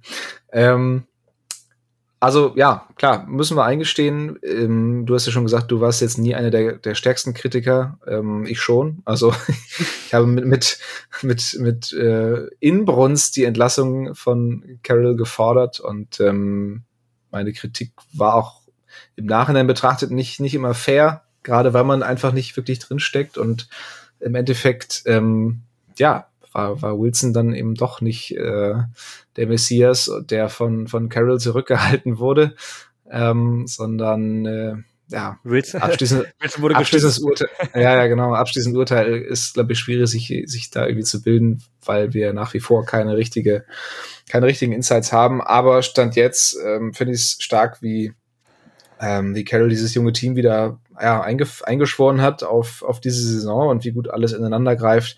Sein Vertrauen in Gino war absolut berechtigt und ähm, darum kann ich mich an dieser Stelle hier nur ganz herzlich entschuldigen. Ja, aber nie dafür entschuldigen, dass du keine Insights hast. Wir versuchen es ja hier gewissenhaft wie möglich zu machen. Und, nee, nicht, also dafür ja, nicht, aber, sondern ne, ja. dafür, dass ich trotz nicht vorhandener Insights doch sehr ähm, ja, aber lieber mal eine klare ja. Meinung, die daneben liegt, als äh, alles immer nur. einfach mal, einfach mal meinungsstark sein. Ja, nicht, nicht. Lass mir doch meine Meinung ja nicht mit deinen Fakten kaputt machen. Nicht völlig unbegründet, aber lieber mal eine klare Meinung vertreten, als äh, da immer so ein bisschen wischiwaschi. Das ist ja auch irgendwie nichts, aber ähm, ja, ich glaube, so. Pete Carroll kann man ja. Ähm, Tobias Weil demnächst Ortsvorsitzender der AfD. Ey, jetzt, hallo, hallo. Ach, einfach mal, einfach mal was sagen, ja, ist doch richtig. Ich kann nicht schon mal einfach, also, also so wischiwaschi. Ich lasse mir nicht von irgendwelchen Verbänden den Mund verbieten, so sieht es nämlich aus. ja, aber zu Pete Carroll, da habe ich ja vorhin schon gesagt, also die Kritik die Saison bleibt einfach mal in der Schublade. Ähm, Coaches Team, er, er wirkt auch so wie er so ein bisschen mehr wie so ein College-Coach damals, so ein bisschen, er wird auch irgendwie gefühlt ein bisschen spritziger. Ähm, auch sehr aufbrausend. Man hat es ja in München gesehen, wie er sein Headset geworfen hat und dann irgendwie fünf Yards tief im Feld stand, um mit dem Schiri zu diskutieren. Also mhm. ähm, das Feuer ist immer noch da und äh, ja, das Coaching die Saison gefällt mir dann doch sehr gut. Auch diese Momente, über die wir schon gesprochen haben, wie er zum Beispiel Gino ein bisschen beruhigt hat gegen die Chargers oder, oder solche Sachen. Er hat auch mit Metcalf gesprochen, glaube ich, letztens hat man auch so eine Szene gesehen, wie er da ihn nochmal so ein bisschen runtergebracht hat und so. Also ähm, ich glaube, so äh, Players Coach haben wir eh mal ihm angehangen und äh, bestätigt er wieder. Und aktuell läuft auch das Football-Produkt ganz gut. Ja. Ja, absolut. Ähm, ja, so viel. Ach nee, Quatsch. Wie seid ihr Seahawks-Fans geworden? Haben wir ja noch einmal die, die Abschlussfrage. Ähm, magst du, magst du anfangen? Ja, also ganz banal war es auch so ein bisschen die, die Trikotfarbe, die meinem Fußballverein, wo ich jahrelang gespielt habe, geähnelt hat, also blau-grün. Ähm, aber so richtig Fan wurde ich dann im NFC Championship Game gegen die Packers. Äh, dieses Spiel war dann im Free TV zu sehen und diese, diese unglaubliche Aufruhrjagd und was dann da auch in Seattle im Stadion los war. Ähm, ich glaube, ein Spiel, was, äh, ja, ich weiß nicht, was es ist, Top 5, Top 10 Spiel in der NFL-Historie. Und äh, dass man dann in den Super Bowl gekommen ist, ähm, auch der, das krachende Scheitern danach, aber irgendwie hat auch dann diese Super Bowl-Niederlage in mir so, weiß ich nicht, weil da hat man sich irgendwie dann verbunden gefühlt durch dieses äh, Ergebnis davor, dieses Spiel davor und dann halt diesen, diesen Super Bowl, den viele ja auch sehr unsäglich äh, sehen, was ich auch voll verstehen kann. Aber für mich war es irgendwie so mehr oder weniger auch Geburtsstunde. Du mhm. hast ja, mhm. glaube ich, schon davor das Jahr dann äh, den Super Bowl richtig miterlebt, ich nicht. Ähm, also das, das fehlt auf jeden Fall in meiner Bucketlist noch. Aber ähm, ja, da, das war so ein bisschen so die, dieses, ähm, ja, dieses Stadion, dieses Spiel, dieses Team, was dann irgendwie alles gegeben hat. Ähm, ich erinnere mich dann auch an so einen Sherman, der da so halb humpelnd über den Platz gelaufen ist. Ähm, und Wilson, der dann ja auch noch, glaube ich, wie viele Interceptions, vier oder fünf nochmal zurückgekommen ist. Naja. Ja, das ist halt irgendwie für mich so, so ein prägendes äh, Spiel gewesen. Auch Marshawn Lynch, der dann äh, irgendwie den Touchdown da macht und dann nur die Hände schüttelt, so ganz cool, aber er gerade einfach den, mit den krassesten Touchdown vielleicht gemacht ja. hat, den es da irgendwie geben kann. Die Two-Point-Conversion ja, auf, auf, auf Luke Wilson. Dieses völlig irre Play. Also, also ja. so ein Meltdown eines Football-Teams hat man wahrscheinlich danach auch selten gesehen. Also äh, bei den Packers, aber Wahnsinn. Also äh, das war das Spiel, was für mich diesen, diesen Funken da entzündet hat. Ja. Ja, bei mir kam es, ich weiß, also so, wie ich zu den Seahawks kam, weiß ich gar nicht mehr so ganz genau. Also ähm, der Sport Football kam auf jeden Fall über meinen Vater, der das irgendwie schon seit, seit den 80ern verfolgt hat. Ähm, und als ich dann so ein bisschen in meine Teenager-Jahre kam, so 15, 16, habe ich langsam so angefangen, mich dafür grob zu interessieren, aber ja, noch, also hatte überhaupt keine Ahnung von gar nichts. Und ähm, ja, habe mir die Seahawks dann relativ random irgendwie ausgesucht. Also ich, mochte den Namen, ich mochte das Logo, ich mochte die Trikots und ne, dann fing man, fing man an, so ein bisschen sich über YouTube ein paar Spieler anzugucken, ein paar Highlights. Und ja, dann wurden die Playoffs damals übertragen. 2013 war das. Ähm, habe ich dann auch geschaut. Das Spiel gegen, gegen die 49ers. Äh, ich weiß nicht mehr genau, ob ich es tatsächlich live gesehen hatte. Also die Erinnerungen sind äh, mittlerweile schon recht verblasst. Das ist ja auch schon jetzt, oh Gott, neun Jahre her, ne? Mhm. Ja, Wahnsinn. Ähm, aber den Super Bowl habe ich damals gesehen gegen die Broncos und ähm, hatte damals noch keinen noch kein Fangear, habe ich mir, glaube ich, kurz vom Super Bowl habe ich mir so ein Seahawks-T-Shirt bestellt, das erste Mal, so richtige Fanklamotten, damals noch total schwierig aus Deutschland äh, zu bekommen ähm, ich glaube ich über eBay irgendwie aus den USA bestellt und hatte wirklich grottige Qualität, nach zweimal Waschen schon völlig, völlig verwaschen und richtig schlecht. Aber ja, kurz nach dem Super Bowl Sieg hatte ich dann mein, mein erstes Seahawks T-Shirt und ähm, ja, damals kannte ich halt irgendwie auch gefühlt noch niemanden, der, der überhaupt Football-Fan war. Ähm, in der Schule gab es noch einen, der da so ein bisschen in die Richtung ging. Ähm, der zumindest die Broncos nicht leiden konnte. Der hat sich dann auch gefreut, dass die Seahawks gewonnen haben. Hatte ich so einen, ähm, ja, einen Jubel genossen quasi. Aber ja, hat dann ein bisschen gedauert, bis ich, äh, bis ich da tiefer reingefunden habe. Und äh, der nächste Super Bowl, ähm, den sie dann ja verloren haben, da bin ich dann auch schon richtig mitgegangen und da war ich dann auch schon sehr, sehr traurig. Beim ersten Super Bowl war das also wenn die Seahawks jetzt den Super Bowl gewinnen würden, dann, dann wäre meine Reaktion halt um, um keine Ahnung, tausendfaches höher, als es damals war. Also es war halt damals so ein bisschen, oh Mensch, cool, ja, geil. Jetzt erstes, erste Saison als Seahawks-Fan direkt mal gewonnen. Also da habe ich noch nicht so richtig verstanden, wie besonders das eigentlich ist und wie schwierig das ist, ähm, ja, das dauerhaft irgendwie aufrechtzuerhalten. Gerade weil sie es im zweiten Jahr dann ja auch schon wieder geschafft haben in den Super Bowl. Und ähm, ja, da ist man so ein bisschen verwöhnt worden in der Anfangszeit. Und äh, leider ähm, ist es seitdem nicht wieder nicht wieder passiert. Aber gut. Ja, beim NFC Championship Game äh, gegen die 49ers das Jahr davor, da kann ich sogar noch einhaken, weil da habe ich irgendwie auch noch ähm, das Spiel habe ich auch gesehen, aber da war ich irgendwie noch gar nicht, also da habe ich einfach das Spiel so geguckt, habe gegen äh, den ähm, Schlaf angekämpft und dann, als dann die Kommentatoren ausgerastet sind bei dem Sherman-Tipp am Ende, mhm. da, da, das ist so, so, eine Erinnerung, die auf jeden Fall präsent ist und ähm, das Jahr davor müsste es sein, der Super Bowl Ravens gegen 49ers. Das mhm. war so mhm. der erste Super Bowl, ob ich den nicht ganz bewusst geguckt habe. Ähm, ich glaube, das war ja auch mit dem, mit dem Blackout dann in der, kurz nach der Halbzeit und dann haben die 49ers ja nochmal voll aufgedreht. Irgendwie sowas. Mm, dieser dieser Stromausfall dann, ne? Gegen die Ravens, ja, genau. genau. Mhm. Ja, da, da, da war ich ja eigentlich auch äh, großer Kaepernick-Fan in dem Moment, wie er dann da nochmal ins Spiel zurückgefunden hat, hat er am Ende nicht gereicht, aber ähm, ja, eigentlich ein Wunder, dass ich kein 49ers-Fan geworden bin, irgendwie durch das Ding da. Aber ähm, ja, das war so die erste ganz prägende Erinnerung auch an Football dann. Ja. Ja, eine sehr ausführliche Antwort unsererseits hier zu einer kurzen Frage. Ähm, das war's vom Mailback und ähm, jetzt haben wir es ja versprochen, jetzt müssen wir es auch einhalten. Ähm, jetzt schieben wir nochmal eben ganz, ganz schnell unsere Preview hinterher auf das Spiel der Seahawks gegen die Raiders. No Repeat Friday, die Vorschau. Ja, wir wollten so ein bisschen anfangen mit der allgemeinen Lage der beiden Teams. Die Seahawks stehen 6 und 4, haben das Spiel gegen die Buccaneers in München verloren und kommen frisch aus einer Bye Week. Ähm, ja, eigentlich ist es alles bereitet für, äh, für das Comeback, das wir uns sehr wünschen. Las Vegas steht drei und sieben, haben gerade gegen die Broncos gewonnen. Ähm, insgesamt aber, glaube ich, auch eher eine Saison zum Vergessen. Ähm, ich weiß nicht, wie es bei dir aussieht. Hast du dir mehr von den Raiders erhofft? Mm, erhofft, weiß ich gar nicht. Äh, David Carr finde ich ja ist schon, also ist jetzt kein Top-Quarterback, aber so ein bisschen unterschätzt, meiner Meinung nach.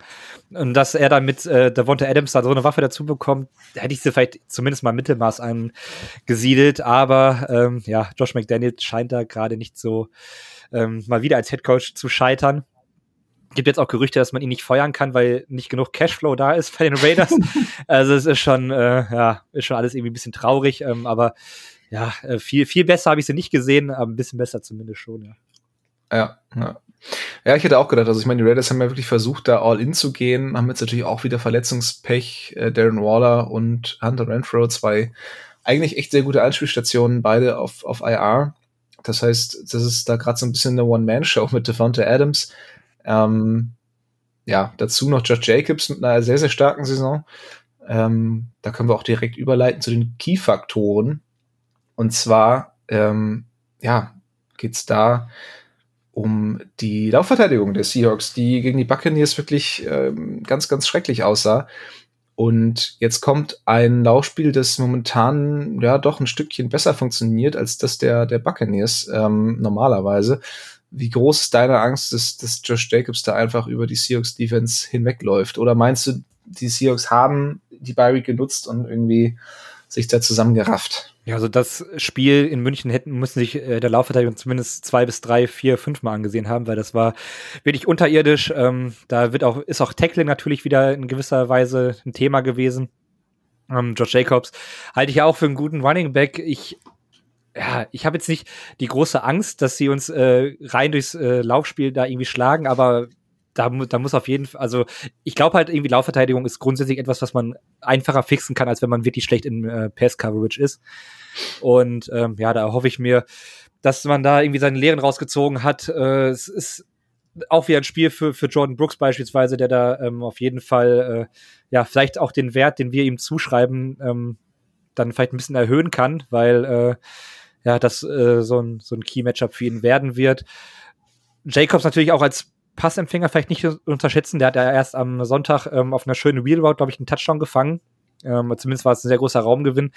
Ähm, ja, bin ich mal gespannt, wie man darauf reagiert. Sollte aber, also für mich ist es nicht die, die größte Sorge. Die größte Sorge ist, äh, steht meistens weiter außen. Ja, ja. Bevor wir zu, zu dieser größten Sorge kommen, ähm, würde ich auch noch mal einen Blick auf den Pass Rush der Seahawks ähm, setzen wollen. Der war ja auch gegen die Buccaneers total abgemeldet. Ähm, überhaupt kein Druck auf Brady. Und ja, wenn man, wenn man Brady die Zeit gibt, dann macht er eben Brady-Dinge. Und ähm, Derek Carr ist natürlich nicht auf dem Niveau, aber auch Carr ist ein guter Quarterback. Und wenn so gar kein Druck irgendwie auf ihn aufgebaut werden kann, äh, dann wird er da auch seine, sein, sein, seinen Spaß haben.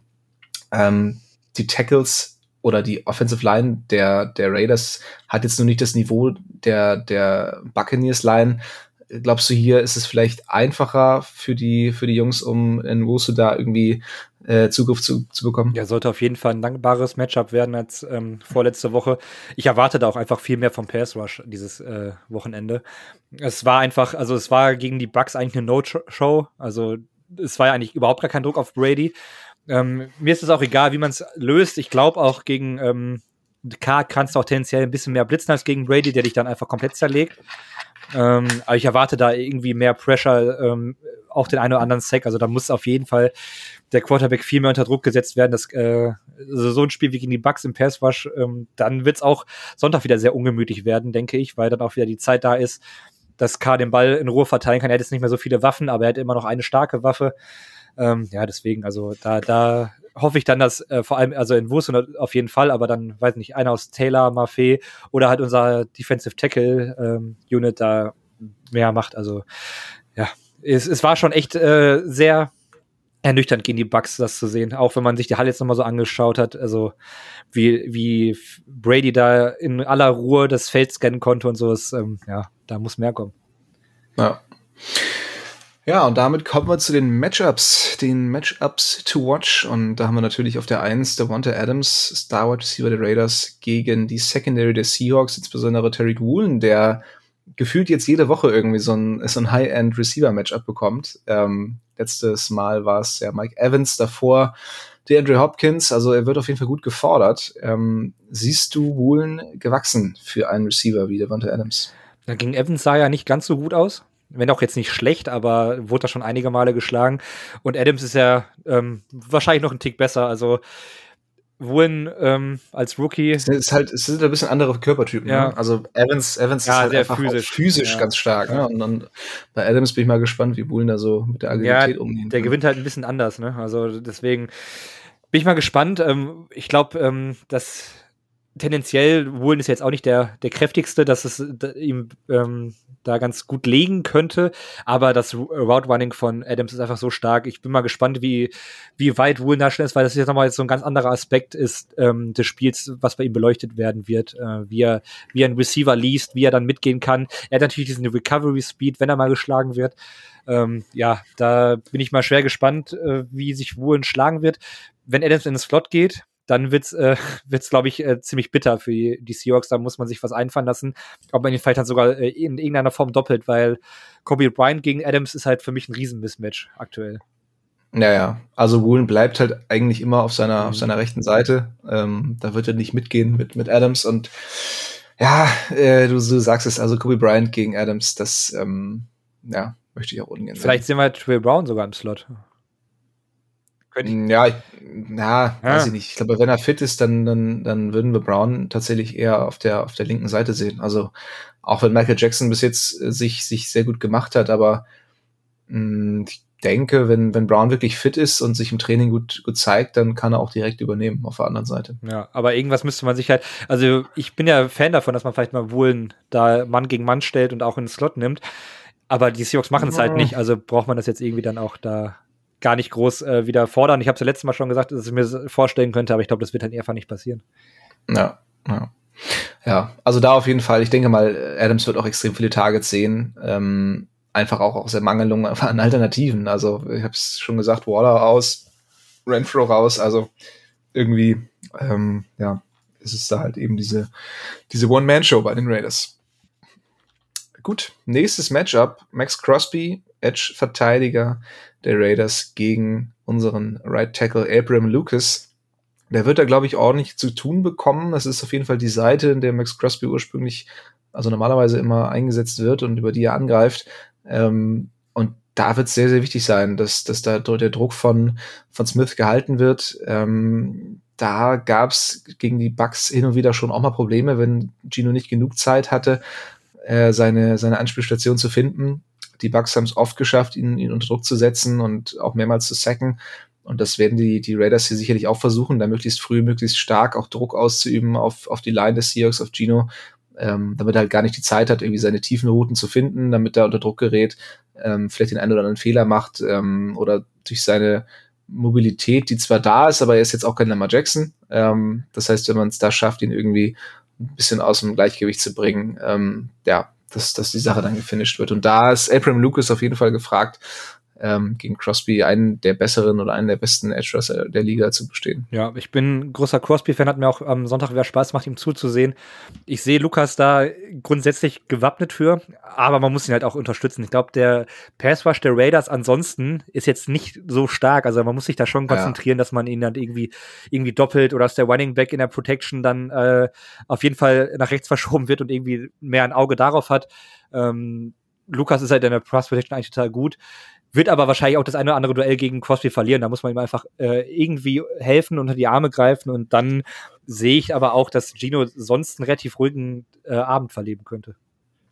Ja, das stimmt. Also darum haben wir Crosby hier auch explizit herausgehoben und ähm, jetzt nicht den ganzen Pass Rush der Raiders, weil der ist tatsächlich bis jetzt relativ ungefährlich. Aber auf Crosby muss man auf jeden Fall ein Auge haben. Am besten mehrere Augen. Und dann, wir haben es eben schon so ein bisschen angedeutet, Josh Jacobs gegen Jordan Brooks, jetzt mal stellvertretend hier als, als Laufverteidigung der Seahawks. Ähm, wie gesagt, Jacobs mit einer sehr guten Saison. Jordan Brooks ähm, als Leader der, der Defense, ähm, auch wieder Tackling-Leader, also der wird dafür sorgen müssen, ähm, dass wenn Jacobs mal durchbricht, dass es kein Home Run Hit wird, sondern ähm, ihn dann nach ein paar Yards irgendwie doch nochmal zum Stoppen bekommt.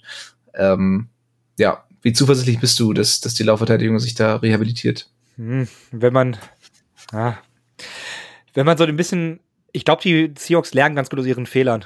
Äh, ich kann mir vorstellen, dass man die Box vielleicht ein bisschen voller stellt und äh, Jordan Brooks das dann ganz gut hinbekommt. Cody Barton spielt ja eigentlich aktuell auch ähm, eine, eine ganz ordentliche Saison. Er ist glaube ich, auch bei Pro Football Focus relativ gut gerankt.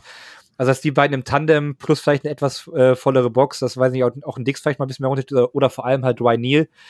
Glaube ich schon, dass man das zumindest äh, limitieren kann. Man hat es ja gegen Barkley auch relativ gut geschafft, ähm, gegen die Giants damals. Also, ähm, ja, ich bin ja schon zuversichtlich, dass man dadurch zumindest das Spiel nicht verliert. Ja. Da kann man dann nur hoffen. So viel zu unseren Matchups und äh, bleiben jetzt natürlich unsere Tipps noch, die wir euch schuldig sind. Ich fange einfach mal ganz frech an und sage, die Seahawks gewinnen 24 zu 17. Ich habe ein 31 zu 21.